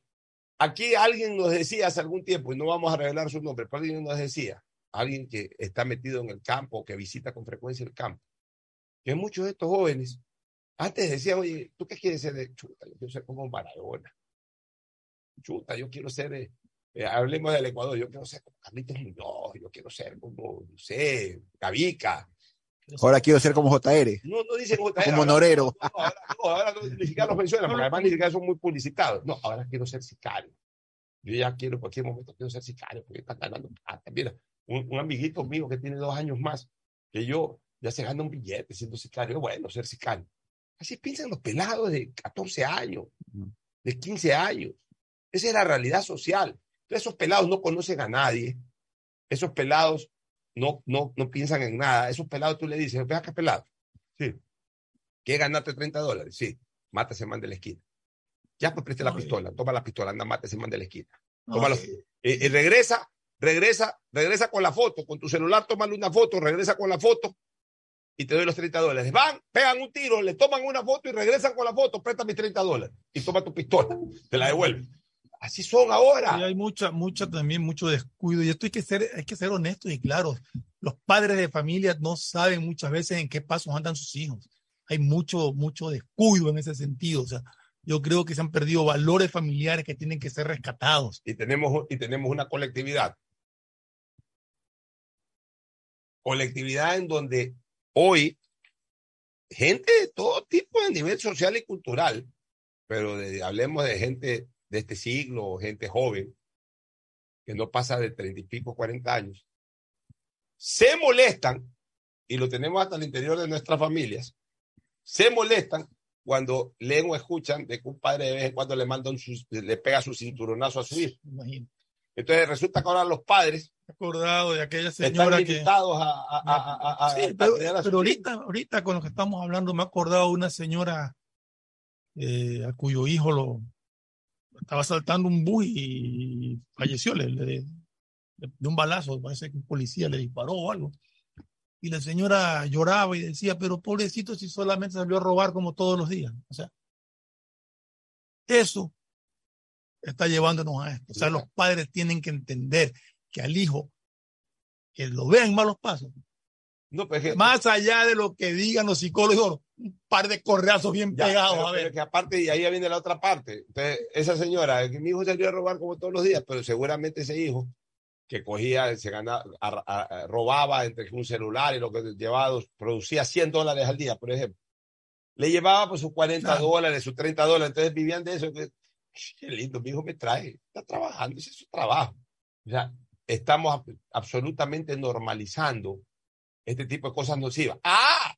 Pero en redes sociales, cuando sales haciendo un comentario ahí que podr- podría parecer misógino o podría parecer eh, fuerte, de ofensa, ahí enseguida estás normalizando tal cosa, estás normalizando tal otra cosa, estás normali- normalizando pendejadas. Ahí se preocupan cuando, ahí se preocupan de pendejadas para acusar de que se están normalizando pendejadas, pero no se preocupan de que se está normalizando esto que es trágico para el país, de que se vea como algo natural que la gente salga a hacer daño y que de eso se viva. Y que se vea además como algo natural, que se vea como algo natural hoy en día, muertes en las calles y simplemente pasen a una calculadora, a uno más de, de los tantos que ocurren a Una diario. estadística más. Una estadística más. Bueno, nos vamos a una recomendación para luego retornar con, con más análisis. Ya, ya entramos directamente a la hora del pocho mundialista y luego a la hora del pocho deportivo. Volvemos. Auspician este programa. Aceites y lubricantes Gulf, el aceite de mayor tecnología en el mercado. Acaricia el motor de tu vehículo para que funcione como un verdadero Fórmula 1 con aceites y lubricantes Gulf. Si te gusta el tenis, ahora llegó la oportunidad de vivir tu pasión en cualquier lugar con Bet593. Regístrate en bet593.es y recibe un bono de hasta 300 dólares. Sí, un bono de hasta 300 dólares para que pronostiques resultados cuando quieras. Bet593.es, sponsor oficial de la Federación Ecuatoriana de Tenis y tiene el respaldo de Lotería Nacional. Aplican condiciones y restricciones. Tengo que contarles lo que me pasó ayer. A ver. Fui a tu banco aquí, en la tiendita cerca de mi casa, y pude pagar la luz, mi pacificar e incluso la matrícula del carro, sin filas y después de las cinco. Increíble. Definitivamente, tu banco aquí es tener a Banco del Pacífico, pero aquí, en las tiendas, farmacias o cybers. Aprovecho ahorita y me salgo a hacer un retiro pendiente. Inmobiliar te invita a la subasta pública de bienes inmuebles. En octubre tendrán terrenos, casas, departamentos, parqueaderos y más. Presenta tu oferta el lunes 24 de octubre. Más información en www.inmobiliariapublica.es. Mole el Fortín te conviene. Compren Mole el Fortín. Todo para la familia y el hogar. Todo para la belleza y el deporte. También para la salud. Paga todos tus servicios y disfruta del patio de comidas. Mole el Fortín te conviene. Cuando requieras medicamentos, solicita a la farmacia de tu barrio que sean genéricos de calidad. Y estos tienen que ser de Cuajén. Son de calidad y al alcance de tu bolsillo, al alcance de la economía familiar. Pedagogía, diseño, arquitectura, economía, medicina, comercio, turismo, nutrición, literatura, computación, psicología, trabajo social, electricidad, agronomía, animación digital. Son tantas las carreras que te ofrece la Universidad Católica Santiago de Guayaquil que no alcanzan a señalarse todas. Universidad Católica Santiago de Guayaquil siempre tiene sorpresas y beneficios para ti. Nuevas historias, nuevos líderes. El objetivo de CNT es ser la principal proveedora de telecomunicaciones del país, entregando ofertas competitivas, acceso a la tecnología y a la conectividad. Conectamos vidas, llegando a las poblaciones más vulnerables y a sectores más alejados. Servicios de calidad que devuelven recursos al país para convertirlos en proyectos que mejoran las condiciones de vida de los ciudadanos. Nuestra visión social es crecer e innovar constantemente con transparencia, eficiencia y sobre todo comprometidos con la rentabilidad social. La alcaldía de Guayaquil presenta su aplicación Mimuni, una app donde podrás acceder a servicios municipales, reportar incidentes en tu sector, información sobre obras, inscribirte en programas municipales y enterarte de todos los eventos que la ciudad tiene para ti. Descarga ya la app Mimuni en App Store y Google Play. El bienestar de la gente se siente. Alcaldía de Guayaquil. Autorización número 608. CNE, elecciones 2023. Viaja conectado con Internet a más de 150 países al mejor precio con el chip internacional Smart SIM de Smartphone Soluciones. Estamos 24 horas en los aeropuertos de Guayaquil y Quito, pasando migración junto al Duty Free. También en Plaza Quil, local 55, en San Borondón, en la avenida principal de Entre Ríos. Lo importante es que cuando viajes estés conectado, sin esperar conectarte un Wi-Fi. Conéctate directamente con tu chip al teléfono celular que quieras llamar a través del WhatsApp o de manera directa. No lo olvides, Smart SIM de Smartphone Soluciones te espera en el aeropuerto con atención 24 horas al día. Cuando se va la luz, tu vida se detiene. Evita los cortes pagando tu planilla en la APP de Senel EP o visita sus oficinas. Tu vida sigue. Profe Alfaro, ¿para ti qué es el fútbol? El fútbol en su esencia es una demostración pasional y esa pasión genera contagio. En el lugar donde primero lo percibimos es en el banco y ahí es donde la pasión baja y se traslada dentro del campo de juego. Por eso creo que en este banco está sentado un país entero. En el fútbol, bancos hay muchos, pero solo Banco Guayaquil es el banco de la tri, patrocinador oficial de la selección ecuatoriana de fútbol. Inmobiliar te invita a la subasta pública de bienes inmuebles de octubre. Tenemos terrenos, departamentos, casas y más. Presenta tu oferta el viernes 21 o lunes 24 de octubre en las oficinas de Inmobiliar en Quito, Guayaquil, Cuenca y Puerto Viejo. Consulta el cronograma de la subasta, el catálogo nacional de bienes y más detalles del proceso en nuestra página web www.inmobiliariapublica.es o llama al 1-800-466-624. Recuerda, la recepción de ofertas es hasta el 24 de octubre. Inmobiliar, bienes en venta todos los meses. Autorización número 898. CNE, elecciones 2023. Mastercard Pacificar Débito premia tus consumos para vivir la final de la Comebol Libertadores en una experiencia que no tiene precio. Tus consumos acumulables desde 100 dólares con tu Mastercard Pacificar Débito participan en el sorteo de entradas al partido con el más pequeño de tu familia, que saldrá a la cancha como capitán honorario. Además, participa para disputar la transmisión del partido en un viewing party y gana promocionales para vivir la final en casa. Son más de 50 ganadores. Mastercard, patrocinador oficial de la Conmebol Libertadores. Pacificar, historias que vivir. Banco del Pacífico. Claro que conecta a cada pueblito, porque una familia con un mensajito, porque claro que estoy en cada rincón,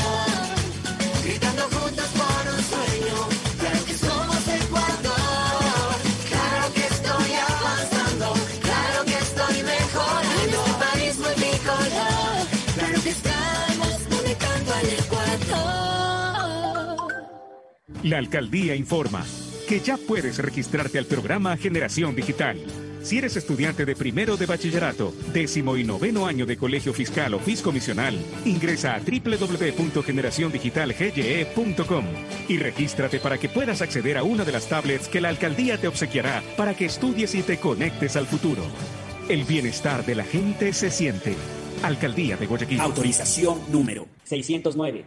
CNE, elecciones 2023. Estamos en la hora del pocho. Somos tres. Tres que te contarán todo. Tres que te emocionarán. Tres, tres, tres. Tridente. El tridente. El tridente mundialista. Área Deportiva, Radio Atalaya y la voz del Tomebamba te llevarán el mundial a tu dial. Toda la cobertura, todas las emociones, todos los goles de Qatar 2022 con el tridente mundialista. Qatar 2022 es del tridente, el tridente mundialista. Muy bien, entramos ya al segmento mundialista con Marlon Rodríguez, que hoy día nos trae las novedades del Mundial 58, el Mundial en donde debuta y con éxito el, el gran rey del fútbol, Nelson Arantes de Nacimiento Peleo. Un Mundial re- eh, muy eh, relevante por el debut de, de, de Pelé en ese Mundial. es. Punto uno. Punto dos, también la aparición de su dupla, de su llave, como se dice en términos populares, Manuel dos Santos Garrincha, que hace eh, dos días atrás cumplió años. Este, fue el cumpleaños de Manuel dos Santos Garrincha, lamentablemente fallecido luego de un final triste, Lamentable. eh, alcoholizado y con una pobreza absoluta, pero fue el mundial de los dos. Un mundial en donde formó parte de un equipo, del equipo campeón del mundo, pero nunca jugó, pero era parte del equipo campeón del mundo. Un próximo invitado al personaje del viernes y que vive en Guayaquil, Claudio Moacir Pinto. Eh, fue un mundial maravilloso realmente. En ese mundial el goleador fue este, Fontaine. Claro, Ya. que para mí nunca nadie lo va a alcanzar. Ya, en ese mundial, la figura de Fontaine, el galo, el francés, que hizo 13 goles en un mundial, es el jugador con más goles en una Copa del Mundo. Muchos de esos goles se le hizo a Ramón Mayereyes, que tapó por la selección de Paraguay en ese. eh, El único Así partido es. que tapó lo golearon. Eh, Pero bueno, un- era un mundial y frente a Fontaine. fue el duelo. Fontaine amarilla, porque Ya. amarilla hizo dos goles. Eh, todos esos detalles los vamos a recordar aquí. Por supuesto, también eh, eh, vamos a tomar un personaje de actualidad que vaya a jugar al Mundial para, para conocer de él y también eh, las novedades de los equipos que se están preparando para la Copa Y del en Mundo. ese mundial jugó uno que fue campeón mundial como jugador y campeón mundial como técnico. Zagalo. Zagalo. Zagalo fue el primer mundial también de. Zagalo. Marlon Rodríguez. ¿Cómo están, compañeros? ¿Cómo están, amables oyentes? Así es, el Mundial de Suecia 58, del 8 al 21 de junio, donde, como todos sabemos, Brasil fue el campeón, derrotando a Suecia, tercer lugar para Francia. La Francia que mostró un gran nivel en este Mundial con Jules Fontaine, como hablábamos en, en ese partido contra Paraguay, marcó esos golazos y Amarilla no se quedó atrás. Amarilla también marcó dos goles en ese encuentro, uno de penal y uno de lanzamiento libre. Sí, pero lo que eh, eh, uno recuerda de ese mundial fue la aparición de Pelé. Eso, el eso debut de Pelé queda. en un mundial con 17 años y marcando eh, contra Suecia fue, si no me equivoco, Así un verdadero golazo, Golazo. Un verdadero En golazo. una final de una Copa En una final, a esa edad, en una final de la Copa del Imagínense que tuvo la frialdad de hacer eh, esa jugada magistral. y hubo reclamos, ¿ah? Hubo reclamos porque él y Garrincha no fueron titulares en el primer partido. Claro, Garrincha no estuvo en el en plan titular. Ellos no fueron titulares y entonces luego ya se ganaron la titularidad y también queda en la historia Pelé siendo el jugador más joven en anotar un gol en una Copa del Mundo. Es otra cosa también muy importante. A los 17 años de edad, Pelé ya marcaba. Ya un gol- y un golazo. Un golazo. Y, y- Garrincha, que realmente era un espectáculo aparte. Hay una anécdota de Garrincha era una persona que no tenía educación en el sentido de que no sabía leer, incluso, me, según comenta. Entonces, de eso se aprovechaba Nilton Santos, si no me equivoco, que era el que le decía, oye, Garrincha, mírale, mira lo que ha dicho este, este, el marcador de punta este. Y eso lo, lo, lo, lo, lo- lo Garrincha. A ti es fácil marcarte porque solamente quiebra para un lado. Y Ga- Garrincha, que es en realidad el nombre de, el apodo se lo pusieron por el nombre de un ave, muy rápida, pero, sí. torpe a la Sí. hora de chocarse con los árboles. Claro, en este mundial, el goleador fue Jules Fontaine con 13 goles, el francés. Marcó goles en todos los partidos que Todos jugó. los partidos, sí. En todos los partidos que jugó, el mejor arquero fue Harry Rick de Inglaterra, que por cierto, este fue, se podría decir, el primero y el último mundial en el que jugaron todos los países pertenecientes a Reino Unido. Jugó Inglaterra, Escocia, jugó Gales. Gales. Gales ya estaba eliminado, pero Gales ingresó porque Israel, sin jugar partidos de eliminatorias, iba a clasificar porque sus dos rivales se habían retirado. Entonces Ya. la FIFA dijo no, no, nadie puede clasificar al mundial sin haber jugado Sin una haber claro. eliminatoria. Entonces llamaron a Gales para que se enfrente a Israel, Israel. y Gales lo elimina a Israel. Gales que ya estaba eliminado de las eliminatorias Ya. europeas, ingresa hasta Copa del Mundo. Y, y hubo sorpresa porque Gales fue una de las revelaciones junto a Irlanda del Norte. Luego ya fueron eliminados, pero en Ya este en ese mundial ya hubo participación latinoamericana, ¿no? Ya hubo varios Argentina. equipos, ¿no? Argentina, Brasil, Paraguay. eh, no me acuerdo si hubo otro más. Pelé. Pelé. que el año después también se lo se le entregó el premio de figura joven, porque acuérdense que en esas épocas no se entregaba este premio, porque era raro ver a un jugador de 17 Claro, años jugando jugando un una mundial. Copa del Mundo.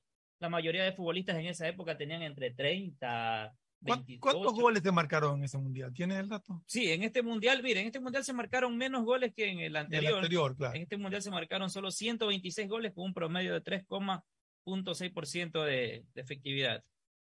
Y obviamente se jugaron 35 partidos. La mayor goleada fue la, la, la de La- Francia la a Paraguay. No, la mayor goleada fue la que le dio Checoslovaquia a Argentina, que ese fue la mayor goleada, 6 por 1. Pero Francia a. Perdón, este, sí, no le ganó 8-2 a Paraguay. 8 a 3. 8 a 3. Sí, 8 a 3. 8 a 3. le Claro, ganó. entonces por eso ganó la goleada de Checoslovaquia a los argentinos. Que por cierto, aquí Argentina ya decidió jugar este mundial y en el partido que jugaron precisamente frente al cuadro checo, este, por el tema este televisivo, el tema de, acuérdense Mm. que era blanco y Claro, negro. blanco y negro, sí. televisión. Tenía que haber Entonces, distinción eh, de Argentina iba a jugar con su camiseta normal, tradicional.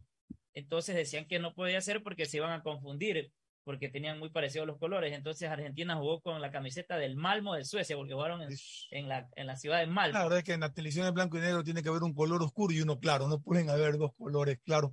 Claro, sean distintos los colores, pero la tonalidad clara no lo podía ver en blanco y negro. Claro, entonces como jugaron con la del Malmo ya se puede identificar.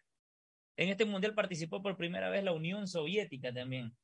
Ya. Eso vale recalcar, este equipo de la Unión La Soviética. Unión de Repúblicas Socialistas Soviéticas, porque así se identifica URSS. equipo, ¿ah? buen equipo. Y bueno, como les decíamos, la final la ganó Brasil 5 por 2. Eso es lo que tiene que ver En a esta final, eh, Pelé marcó dos goles. Sí, Mm, dos goles de Exxon Arantes de Nacimiento Pelé.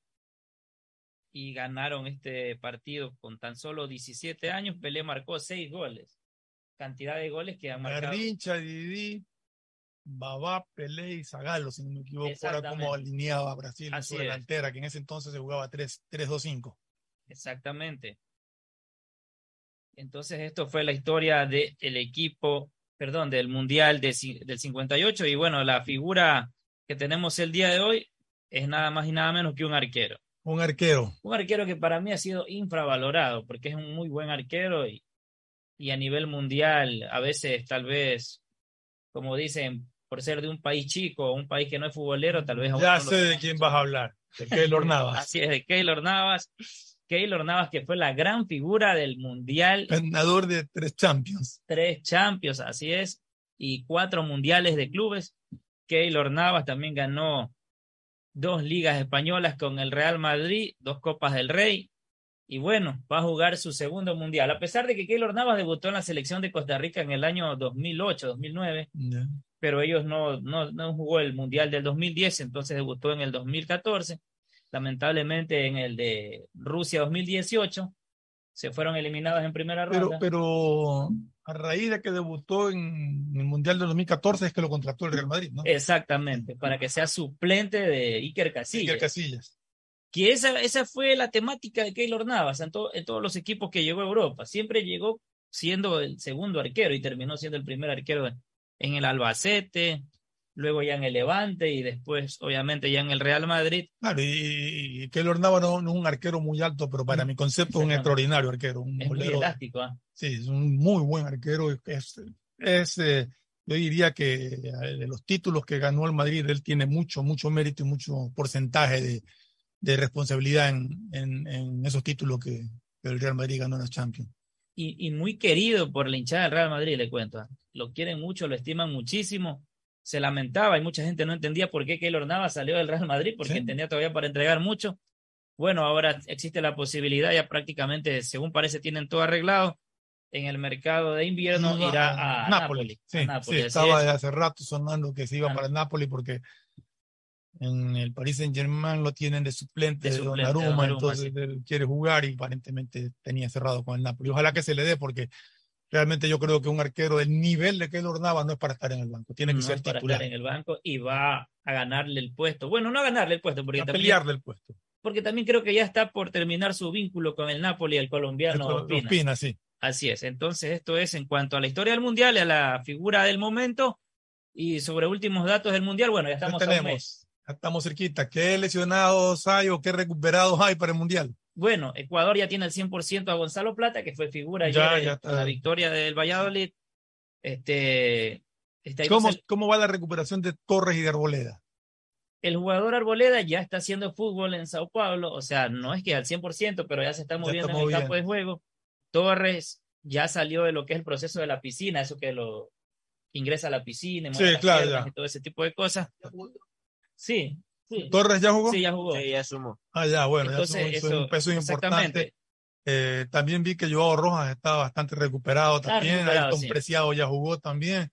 También El jugó problema es la falta de fútbol que están teniendo estos jugadores, pero ya el profesor Alfaro sabrá cómo arma su, su plantel. La, la ventaja que ahora puede llevar 26 jugadores, no 23. Claro, y lo bueno es que como ya lo ha de saber Tadeo, hay dos jugadores de la selección que se están entrenando con Barcelona, como son Byron Sí, Castillo y, y Javier Arriaga. Porque sus equipos fueron eliminados ya en sus respectivos campeonatos, tanto en la MLS como en la Liga Mexicana.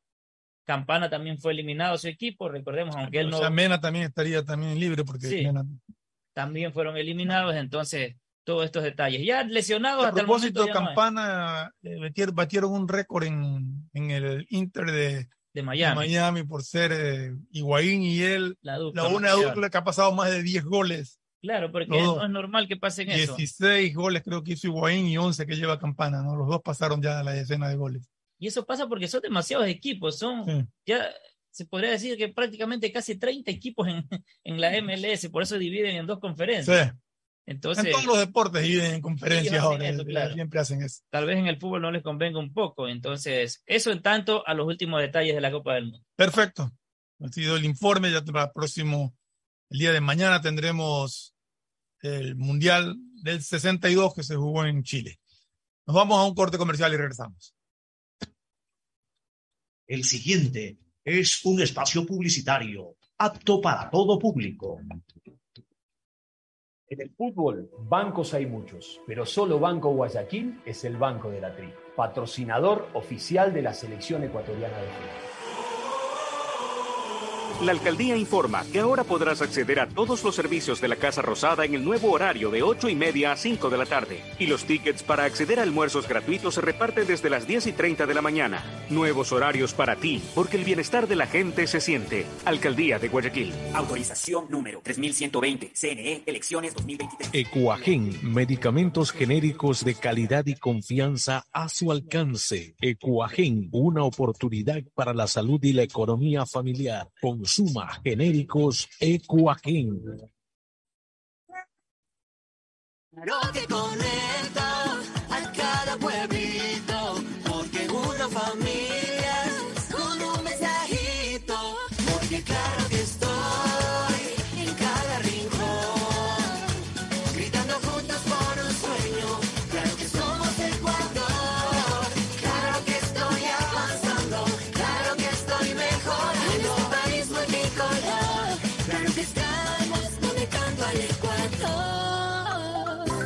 CNTEP tiene como objetivo ser la principal proveedora de telecomunicaciones del país, con la oferta más competitiva del mercado, acceso, conexión, servicios de calidad y visión social. La empresa trabaja para que las y los ecuatorianos tengan acceso a la tecnología y conectividad. La corporación brinda productos que conectan vidas, especialmente de las poblaciones más vulnerables y de los sectores más alejados del país. La estatal devuelve sus recursos en beneficio del Ecuador, que se reinvierten en proyectos para mejorar la condición de vida de los ciudadanos. La CNTEP crece e innova constantemente, ya que está comprometida con la transparencia, eficiencia y sobre todo la rentabilidad social. Trabajamos por mantener los servicios bajo condiciones de calidad que aporten a reducir la brecha digital, al bienestar de las personas y a afrontar los retos que el futuro nos depara.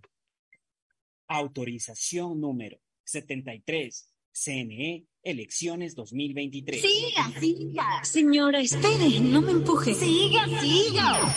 Qué pesadilla más fea. Ojalá existiera un lugar donde no te estén diciendo, siga, siga. Lo mismo que tu banco, pero aquí. ¿Existe un lugar como un banco, pero sin el siga, siga? Lo mismo que tu banco, pero aquí. ¿Y se puede depositar y retirar como en el banco? Tu banco aquí. Lo mismo que tu banco, pero aquí. Encuéntralos en tu tienda, cyber o farmacia más cercana.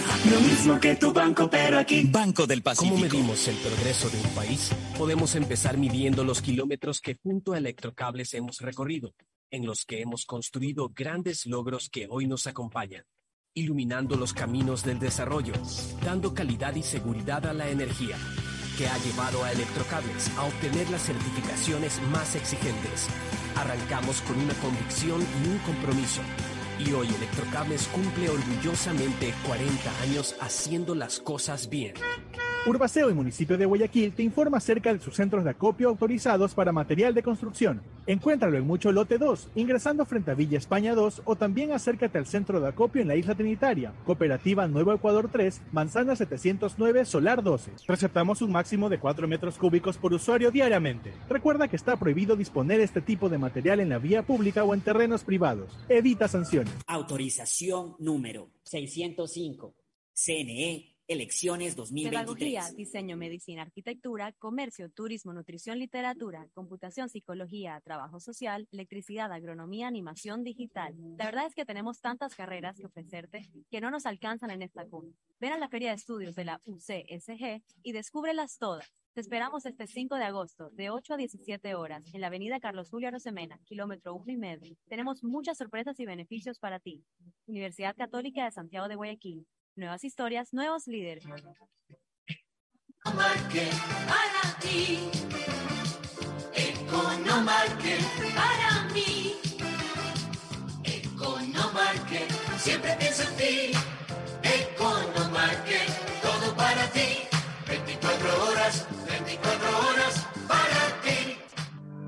Inmobiliar te invita a la subasta pública de bienes inmuebles de octubre. Tenemos terrenos, departamentos, casas y más. Presenta tu oferta el viernes 21 o lunes 24 de octubre en las oficinas de Inmobiliar en Quito, Guayaquil, Cuenca y Puerto Viejo. Consulta el cronograma de la subasta, el catálogo nacional de bienes y más detalles del proceso en nuestra página web www.inmobiliariapublica.es o llama al 1-800-466-624. Recuerda, la recepción de ofertas es hasta el 24 de octubre. Inmobiliar, bienes en venta todos los meses.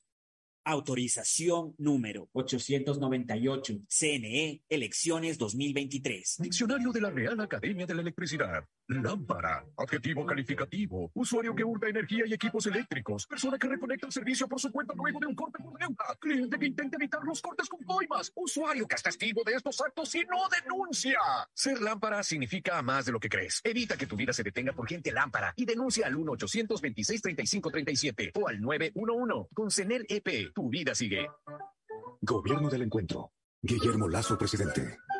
Autorización número 599. CNE Elecciones 2023. 593.es Tu mejor jugada siempre será divertirte con Bet593. Pronósticos deportivos y juegos en línea. Regístrate ahora en Bet593.es y recibe un bono de hasta 300 dólares para que empieces a pronosticar. Bet593, sponsor oficial de la Federación Ecuatoriana de Tenis, con el respaldo de Lotería Nacional. 593.es Lo viven ellos, lo juegas tú. Aplican condiciones y restricciones. Viaja conectado con Internet a más de 150 países al mejor precio con el chip internacional Smart SIM de Smartphone Soluciones. Estamos 24 horas en los aeropuertos de Guayaquil y Quito, pasando migración junto al Duty Free. También en Plaza Quil, local 55, en San Borondón, en la avenida principal de Entre Ríos.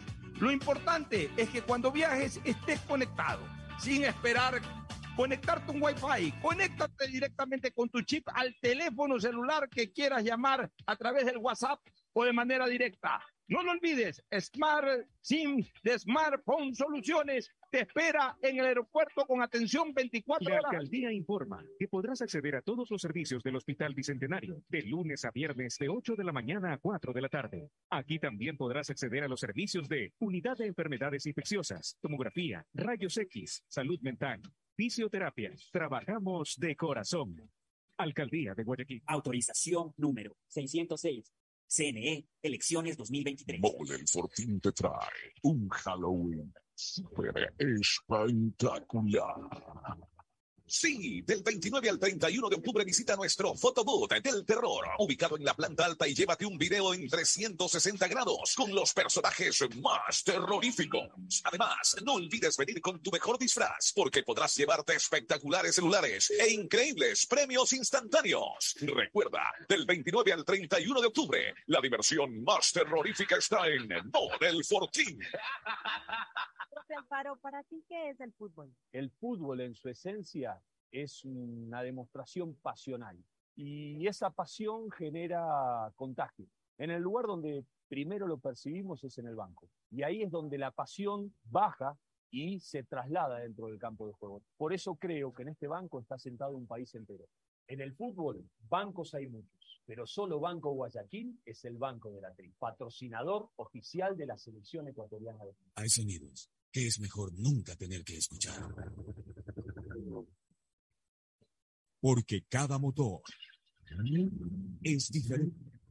Desde hace 104 años, Lubricantes Full mantiene la más alta tecnología y calidad en línea de aceites para motores a diésel y gasolina. Está hecho con una fórmula especial para dar excelente protección a todo tipo de motores, evitando el desgaste prematuro de pistones, anillos y árbol de levas, ayudando a mantener limpio el motor y libre de depósitos que se forman por las altas o bajas temperaturas. Dele a su motor lo que se merece. Lubricantes Full, la más alta tecnología en lubricación. 104 años preservando la vida de su motor. Lubricantes Full. Full es más lubricante.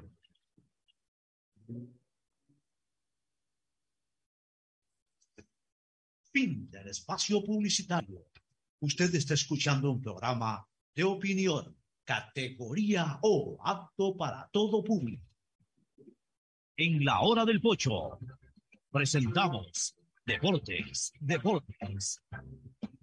Bueno, entramos al segmento deportivo ya con la presencia de Tadeo Tinoco, TT, como le dice Pocho Harto. ¿Qué tal, Fernando? ¿Cómo vamos, Marlon? A los oyentes. A ver, vamos centrados. Hay algunas novedades, tengo entendido. eh, al cuadro azul. A ver, comencemos. con- Al cuadro azul, muy movido el tema, bueno, fuera deportivo de cara a la última fecha, pero todo está relacionado a la electoral. Y es que la lista del candidato José Aguad volvió a poner un reclamo. Esta vez porque el día martes Puso un fueron- recurso, ¿no? un recurso en el que el día lunes fueron convocados todas las listas, las tres listas, para que reciban la lista de los socios activos Pero a- no antes de activos. que explique eso, dígame, ¿están suspendidas nuevamente las No, elecciones? no están suspendidas. Ya, Ellos está- quieren ya. es, déme la información como la estoy pidiendo. ¿Qué información ¿Qué quieren? es lo que quieren? Que la base de socios tenga todos los datos para poder contactar. No, y- señor, si a mí me llaman, pasar me- por proselitismo em- político. em, no tienen por qué dar mi número celular ni mi correo electrónico. Entonces, esa O es sea, la la base de eso tiene que estar mi nombre y mi número de cédula. Aquí Pero en ni la- a mí no me esté, a mí, por ejemplo, Exactamente. no tiene por qué estarme llamando nadie a, a- a decir nada absolutamente. Yo sabré por quién voto. O sea, ahí sí creo que está equivocado eh, el señor Aguad en seguir molestando en un proceso eleccionario. Ya tiene la base de datos, averigüe usted por su cuenta los teléfonos si es que quiere averiguarlo.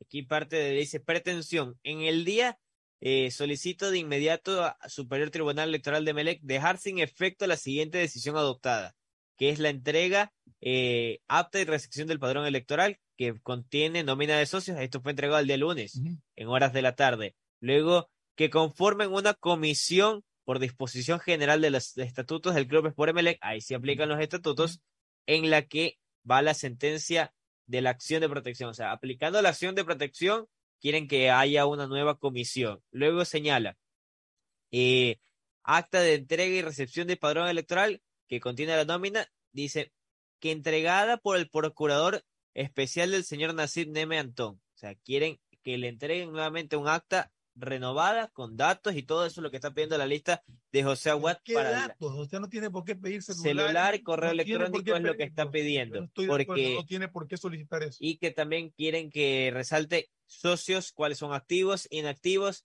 fallecidos, toda la información al revés del derecho, incluso socios honorarios. Esos son los datos así que pide eh, la lista de José Aguad.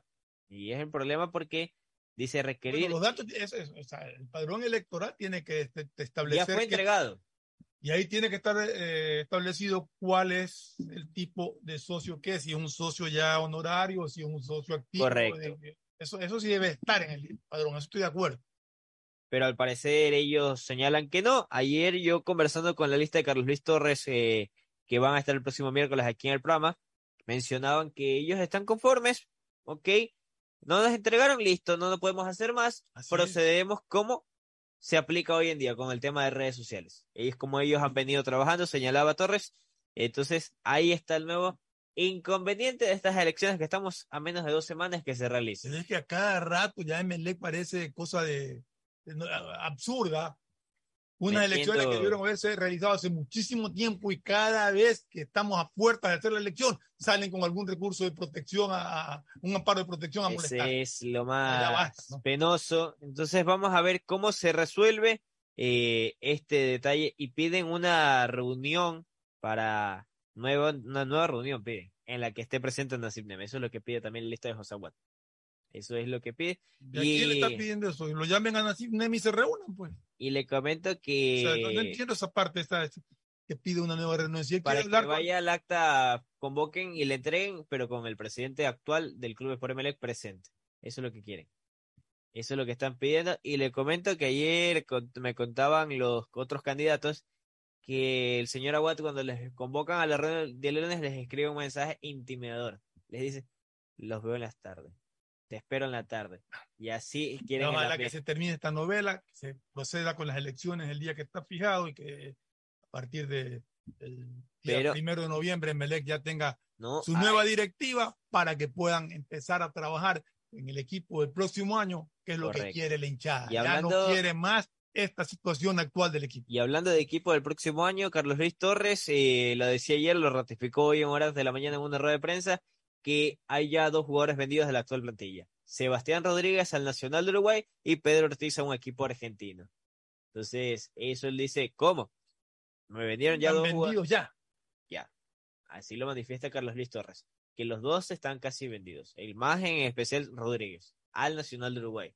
El caso de Ortiz, hay el interés, pero que tienen que terminar de concretar todo. El segundo se pregunta, ¿cómo? Yo creo que sería un error de la actual directiva vender jugadores a estas alturas. Claro.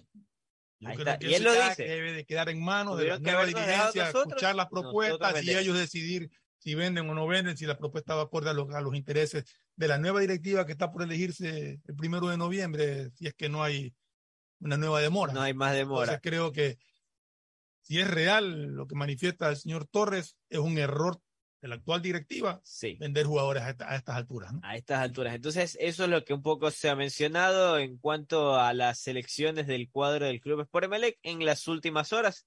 Así que vamos a ver a la final. eh, por ejemplo, el vicepresidente actual niega rotundamente estas declaraciones, estas ventas de jugadores. Sí, yo, yo creo que yo también creo que no que no que, que, eh, no son- que no es real esa declaración. Posiblemente alguien lo, lo confundió al señor Torres. Yo no, No, creo que haya. Eh, yo tengo el audio, que ayer lo dice. No, no, no, que alguien lo confundió a él diciéndole que han vendido jugadores.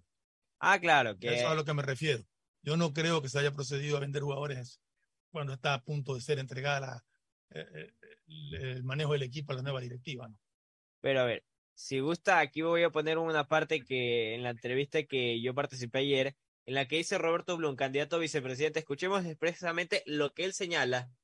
Este es Carlos Luis Torres. El caso que sea de Em- cero, no se lo hace en, en un año, ¿no? Eso, eso es a mediano o largo plazo, pero que del- Habla también del complejo del hecho Club aporte al Emelec. Un tema de la deuda con el servicio de renta. ya le voy a adelantar. Sí, porque tenía el extracto justamente que también hablan de eso. Bueno. Ah, Ahí está el ambiente del Club Bueno, en y todo sus caso ya elecciones. sabemos cómo está la situación en Emelec. Ojalá que no haya un nuevo aplazamiento de las elecciones. Como repito, la hinchada eléctrica lo que quiere es que se termine esto, que se, nueve, que se nombre la nueva directiva y que se proceda de inmediato a trabajar en bien del equipo para el próximo año. Ya son cuatro años de, de fracasos para la hinchada, porque eh, la hinchada de Melec lo que habla es de fracasos permanentes, más incluso el partido, la final perdida con Independiente del Valle, sabor a fracaso para Melec. Así que eh, es hora de que se termine con esta novela de, de las elecciones, que se proceda a las elecciones y que la nueva directiva tome a cargo el equipo lo más pronto posible. Claro, al club no le conviene nada todo esto que está pasando. La Así es. No así es es. favorable. En todo caso, ¿qué tenemos de en relación a la, a la última fecha? Escuchaba y lo decía al comienzo de, del programa Hora del Pocho. Escuché una declaración de, de Hernán Galíndez que realmente me, me, me conmovieron eh, cuando le hablaban de, de la final del campeonato y le hablaban también de la elección. Dice que él se encontró en la calle con un señor de unos 80 años que él pensó Que le que, le iba a hablar, déjame hablar, por favor, que le había dicho que, que él pensaba que, que le iba a hablar de la selección. Lo que el señor le dijo fue, tengo miedo de morirme sin ver a Laucas campeón.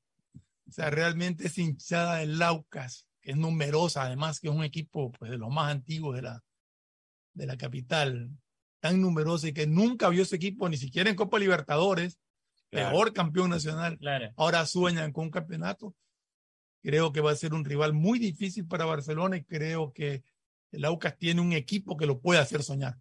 Exactamente. Y más que nada, Galíndez también aclaró su molestia por el hecho de que yo estaré, dijo, donde me toque estar, sea con el equipo o sea ya con la selección. Porque todo el rumor que sí, que él no va a estar en la final de vuelta, o sea, se quedó totalmente descartado. Él está enfocado en su equipo al momento. Y que recordemos que él vino al Ecuador a sumar minutos para estar en la selección. O sea, eso quedó descartado y hoy incluso un colega ponía, para que dejen de, jo, recuerden que Moisés Caicedo juega el 13 de noviembre con el Brighton. Entonces, si Moisés Caicedo que está en que el, el detalle de Eh, la... pero ese, ese es un partido amistoso el que van a jugar. ¿no? Correcto. y no, y el reglamento FIFA señala eh, netamente eh, que tienen que liberar a los jugadores el 14. Por eso Claro. también es inconveniente molestar en las elecciones, selecciones europeas. Por eso digo, o sea, yo creo que, que la presencia de, de Galíndez, Claro. Por beneficio de él, e incluso por beneficio de la, de la selección, debería estar en la final del campeonato. Sí. Porque una cosa es ir a tapar un amistoso que, que posiblemente ni tape porque capaz tapa el otro arquero. Y otra cosa es jugar una final con toda sí. la presión y todo. Yo creo que eso le va a servir Claro. muchísimo más a Galíndez. Y, acuérdese de la época de cuando clasificamos a nuestra primera Copa del Mundo en el 2002. De, de esta manera se recuerda que se jugaron dos amistosos, ya prácticamente entrando a etapa mundialista. El primero se lo jugó contra el Milan de Italia, eh, que ese por cierto Ecuador lo ganó 2 por 1. Y el segundo se lo juega con el Atlético de Madrid, que Ecuador perdió frente al equipo español. Y de esta manera utilizaron a varios jugadores, también suplentes. Bueno, en esa época tampoco no teníamos tantos jugadores en el fútbol europeo, pero los pocos que estaban en el fútbol europeo y por supuesto en la Liga Mexicana no participaron de este partido porque ellos llegaron luego. Así es. Estos partidos son más que todo como, como preparación y para ver, ultimar detalles de lo que puede. En todo caso, ya el profesor Alfaro sabrá cómo manejar el tema. Oiga, y perdón que lo la retraiga. selección se va el 14 de, Sí, de- de noviembre a, ya a Qatar. a- a su viaje a Qatar. Perdón que le traiga nuevamente el tema, le escribo al vicepresidente Azul, ¿verdad? El mundo Béjar me dice, le digo, totalmente falso, me dice, al igual que las declaraciones y ofertas del otro candidato. Así me responde. Bueno, en todo caso, ya Ahí. un problema ya esa candidatura Tema de allá que electoral, relegue pero ellos. queda El totalmente tema es que queda descartado. descartada la venta de los jugadores que se Que había son hablado. el eje, el Sí. arquero y el que genera todo el juego. Vámonos a una recomendación comercial. Pancho, aún no empieza la franja publicitaria. ¿Qué estás haciendo? Ah, estoy sacando mi tarjeta Pacificar y mientras nos vamos al espacio publicitario, aprovecho y voy a la tiendita de la esquina para pagarla rapidito. En la tiendita. Y en menos de un minuto. Claro, en tu banco aquí, lo mismo que Banco del Pacífico, pero aquí. Auspician este programa. Aceites y lubricantes Gulf, el aceite de mayor tecnología en el mercado. Acaricia el motor de tu vehículo para que funcione como un verdadero Fórmula 1 con aceites y lubricantes Gulf. Si te gusta el tenis, ahora llegó la oportunidad de vivir tu pasión en cualquier lugar con Bet593. Regístrate en bet593.es y recibe un bono de hasta 300 dólares. Sí, un bono de hasta 300 dólares para que pronostiques resultados cuando quieras. Bet593.es, sponsor oficial de la Federación Ecuatoriana de Tenis y tiene el respaldo de Lotería Nacional. Aplican condiciones y restricciones. Inmobiliar te invita a la subasta pública de bienes inmuebles. En octubre tendrán terrenos, casas, departamentos, parqueaderos y más. Presenta tu oferta el lunes 24 de octubre. Más información en www.inmobiliariapublica.es.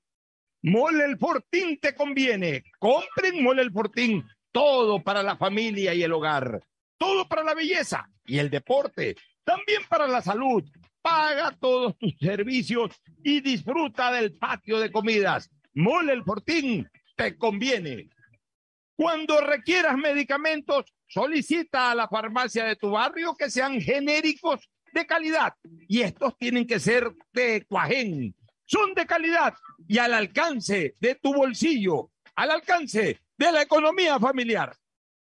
Pedagogía, diseño, arquitectura, economía, medicina, comercio, turismo, nutrición, literatura, computación, psicología, trabajo social, electricidad, agronomía, animación digital. Son tantas las carreras que te ofrece la Universidad Católica Santiago de Guayaquil que no alcanzan a señalarse todas. Universidad Católica Santiago de Guayaquil siempre tiene sorpresas y beneficios para ti. Nuevas historias, nuevos líderes. El objetivo de CNT es ser la principal proveedora de telecomunicaciones del país, entregando ofertas competitivas, acceso a la tecnología y a la conectividad. Conectamos vidas, llegando a las poblaciones más vulnerables y a sectores más alejados. Servicios de calidad que devuelven recursos al país para convertirlos en proyectos que mejoran las condiciones de vida de los ciudadanos. Nuestra visión social es crecer e innovar constantemente con transparencia, eficiencia y sobre todo comprometidos con la rentabilidad social. La alcaldía de Guayaquil presenta su aplicación Mimuni, una app donde podrás acceder a servicios municipales, reportar incidentes en tu sector, información sobre obras, inscribirte en programas municipales y enterarte de todos los eventos que la ciudad tiene para ti. Descarga ya la app Mimuni en App Store y Google Play. El bienestar de la gente se siente. Alcaldía de Guayaquil. Autorización número 608. CNE, elecciones 2023. Viaja conectado con Internet a más de 150 países al mejor precio con el chip internacional Smart SIM de Smartphone Soluciones. Estamos 24 horas en los aeropuertos de Guayaquil y Quito, pasando migración junto al Duty Free. También en Plaza Quil, local 55, en San Borondón, en la avenida principal de Entre Ríos. Lo importante es que cuando viajes estés conectado, sin esperar conectarte un Wi-Fi. Conéctate directamente con tu chip al teléfono celular que quieras llamar a través del WhatsApp o de manera directa. No lo olvides, Smart SIM de Smartphone Soluciones te espera en el aeropuerto con atención 24 horas al día. Evita que tu vida se detenga por gente lámpara. Sí, esa que se cree más de lo que es. Denúncialos al 1-800-26-35-37 o al 911. Con CENEL EP, tu vida sigue. Profe Alfaro, ¿para ti qué es el fútbol? El fútbol en su esencia es una demostración pasional y esa pasión genera contagio. En el lugar donde primero lo percibimos es en el banco y ahí es donde la pasión baja y se traslada dentro del campo de juego. Por eso creo que en este banco está sentado un país entero. En el fútbol, bancos hay muchos, pero solo Banco Guayaquil es el banco de la tri, patrocinador oficial de la selección ecuatoriana de fútbol. Inmobiliar te invita a la subasta pública de bienes inmuebles de octubre. Tenemos terrenos, departamentos, casas y más. Presenta tu oferta el viernes 21 o lunes 24 de octubre en las oficinas de Inmobiliar en Quito, Guayaquil, Cuenca y Puerto Viejo. Consulta el cronograma de la subasta, el catálogo nacional de bienes y más detalles del proceso en nuestra página web www.inmobiliariapublica.es o llama al 1-800-466-624. Recuerda, la recepción de ofertas es hasta el 24 de octubre. Inmobiliar, bienes en venta todos los meses. Autorización número 898. CNE, elecciones 2023. Mastercard Pacificar Débito premia tus consumos para vivir la final de la Comebol Libertadores en una experiencia que no tiene precio. Tus consumos acumulables desde 100 dólares con tu Mastercard Pacificar Débito participan en el sorteo de entradas al partido con el más pequeño de tu familia, que saldrá a la cancha como capitán honorario. Además, participa para disfrutar la transmisión del partido en un viewing party y gana promocionales para vivir la final en casa. Son más de 50 ganadores. Mastercard, patrocinador oficial de la Conmebol Libertadores. Pacificar, historias que vivir. Banco del Pacífico. Claro que conecta a cada pueblito, porque una familia con un mensajito. Porque claro que estoy en cada rincón, gritando juntos por un sueño.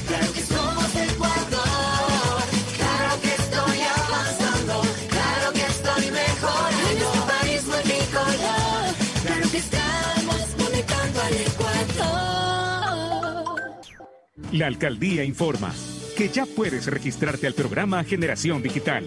Si eres estudiante de primero de bachillerato, décimo y noveno año de colegio fiscal o fiscomisional, ingresa a www.generaciondigitalgye.com y regístrate para que puedas acceder a una de las tablets que la alcaldía te obsequiará para que estudies y te conectes al futuro.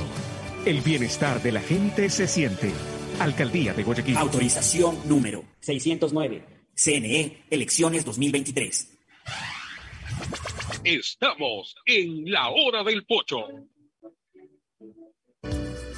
Bueno, estamos de regreso en la parte final del programa. Eh, recordemos la, la fecha de la Liga Pro. ¿Qué tenemos? Fecha de Liga Pro con varios. Un dato internacional: CR7 no va a ser parte del partido con Chelsea el fin de semana. Por tema disciplinario, la Ten Hag dijo que no lo iba a tomar en Eso es porque en el último partido se fue del banco, se sí, fue se al fue vestuario directamente. sí. Así enojado, dijo, bueno, no lo voy a tomar en cuenta, dijo hace poco a medios internacionales en rueda de prensa. La fecha que arranca mañana 19 horas, Deportivo Cuenca, Mochirrunda. Ya, Eh, ahí, ahí no se juega nada. Ya Cuenca está clasificado a Sudamericana. Macará el día sábado 13 horas con Liga de Quito. Macará, Liga de Quito, 13 horas. Descendido Macará, Liga de clasificado en Sudamericana Liga, tampoco juegan nada. Nada. Emelec 15-30 vuelve al Estadio Capel con técnico universitario. Tampoco se juega Tampoco nada, nada. más allá de, de saber qué va a pasar con el, el el técnico entorno, Recalvo, ¿no? el entorno. El Recordemos entorno y que la San con las Martín elecciones y todo. La está, San Martín está está suspendida, suspendida para los- este partido. Los socios que tienen entradas para la San Martín van a ser trasladados a la General Gómez. Ya veo. 18 horas, Cumbayá versus Barcelona. Un cuadro amarillo. Emelec juega 15-30. 15-30. Barcelona, Barcelona 18 horas. 18 horas. Sí. Ahí está un poco el panorama. Pero Ya eso juegan en, en Cumbayá, Quito, en Quito, en Quito, el- en el Olímpico en el- en Atahualpa. el se Atahualpa va- van a jugar, Se va a jugar en el Olímpico Atahualpa, mencionaron. Ok. Vámonos al domingo, 15.30 arranca la jornada, Independiente del Valle, 9 de octubre, tampoco, se juega Tampoco se nada. juegan nada. 18 horas, tres partidos. Aucas, Gualaceo, Guayaquil City Orense y el cuadro de Delfín versus Universidad Católica. Ahí se juegan dos cosas. Dos cosas, Sudamericana y Sudam- final. Sudamericana y, la Y- y final. la final. Que está prácticamente decidida, pero 99% el fútbol no se puede hablar exacto. El Entonces- nunca se puede hablar hasta que no se conozca oficialmente todo. Aparentemente Aucas es el finalista, pero todavía podría haber una sorpresa de esas, esos milagros casi imposibles que lo puedan llevar a Católica a la final. Pero en ese partido de Católica con Delfín, Delfín también se está jugando. También. Delfín tiene que ganar el partido Son para clasificar a empatar. Sí, el, a- el a empate Delfín, asegura la Sudamericana. claro, y en el caso de Católica, tiene que golear que 3-0 ganar. y que Aucas gane. Depende. por el porque- tema gol diferencia. Pues eso, pero depende, pues depende de cuánto tendría que perder, cuánto pierde el Aucas, depende de la cantidad. de- Por eso, o sea, Eso es un resultado muy difícil que se dé. es casi imposible. Es demasiada. Fútbol es fútbol, ¿no? Es demasiada la diferencia que la probabilidad es contada, porque si vamos a la etapa, mínimo. tiene 16 de gol diferencia el Aucas, 11 Católico. Por eso, o sea, O sea, espero que son- tiene que salir a golear. pero realmente uno nunca sabe. Uno nunca sabe. O sea, eso lo de que- hecho, uno da por, por clasificado al Aucas, pero todavía le falta, matemáticamente todavía le falta. todavía le falta. Entonces, eso un poco en cuanto a... El, el lunes El lunes no hay nada. no hay nada. Se cierra el Se domingo. cierra el domingo y se acaba el campeonato. campeonato, Solo al esperar, menos a la sección de las finales. pero Que serán el dos semanas. los equipos se acaba el campeonato. Sí. Viene el mundial Muchos- y todo. Esperemos a ver cuándo se reanuda la Liga Pro. Primera ¿Cuándo se- semana de febrero se está Primera hablando. semana de febrero. Primera semana de febrero, en enero van a hacer las típicas activaciones que ellos tienen de reconocer a las mejores de la temporada anterior. Entonces todos los equipos van a entrenar al menos hasta mediados de diciembre. Bueno, Hay eh, equipos que entrenan Nosotros vamos a estar muy entretenidos con el mundial. con el final de la Copa Libertadores, atrás seguido viene el final del campeonato y se viene el mundial. Y ayer Marlon O sea, decía que no de iba a haber tenemos de- Y ayer Marlon decía de que no íbamos a aburrir. Hay de seguir. La semana de diciembre, porque antes, Ah, pero con tanta- Antes se jugaba la final. Antes se jugaba finales de diciembre. Estamos viniendo con un mundial que termina en diciembre. no Que termina termina en noviembre, va a terminar claro, en termina a mediados de Exacto. diciembre. Entonces vamos a tener. Esa es la ventaja. decir. Y vamos a ver qué ocurre, pero a nivel local eh, se está planificando que todo inicie la primera semana de febrero. O sea, que vamos a ver. Ojo, también ¿Qué tenemos cosa? fútbol empezando el año. Nuestra selección va a disputar el Sudamericano Sub-20. Esperemos que Ah, le vaya sí. muy bien. Recordemos que el sí. Mundial Sub-20 es en mayo. Eso sí, como Ah, quedaron sí. vicecampeona, Sí. vicecampeón de los Juegos de Sur, tienen el chance del Sudamericano Sub-20. O sea, vamos a ver cómo les va de a poco a esta selección Esperemos que- Sub-20. Esperemos que le vaya bien, porque hay buenos elementos en esta selección. ¿no? Buenos jugadores. Exactamente. La base sí es el Independiente. La base Valle. y, no, y buena parte de la capital. De La Independiente del Valle, básicamente. Liga de Quito también liga tiene. jugadores y todo. ¿no? Sí, o sea, más que nada por allá, acá son contados los, los que, nombres. que eso ya dentro de poco cambia. Ya creo que los equipos guayaquileños tienen que prestarle más atención y sacar más jugadores de divisiones inferiores. Vamos a ver qué pasa, pero ahí no hay mayor Barcelona. Novedad en Barcelona, entrenan con total normalidad. Eh, ayer Javier Burray hablaba de que su nacionalidad está por salir. Claro, ahora en noviembre supuestamente quedaba lista la, la carta de nacionalidad. Vamos a ver, porque Leo me de- parece. de Burray. De Barcelona, me imagino que alineará de acuerdo a lo que el profesor Bustos, Bustos tenga pensando en la final. Que ayer O sea, salió una imagen en redes. ¿Se acuerda lo que pasó previo a la final con Liga de Quito con Darío?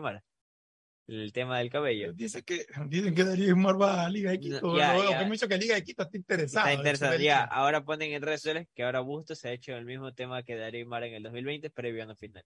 Y Darío Aymar ahora usa el pelo bajito. ¿Para qué se hizo eso del cabello? Ahí Si está, que- prácticamente rapado a cero el cabello. Ahí está. Ah, uno tiene su tema. Bueno, vamos a la última recomendación y al cierre. Buenos días. Este programa es auspiciado por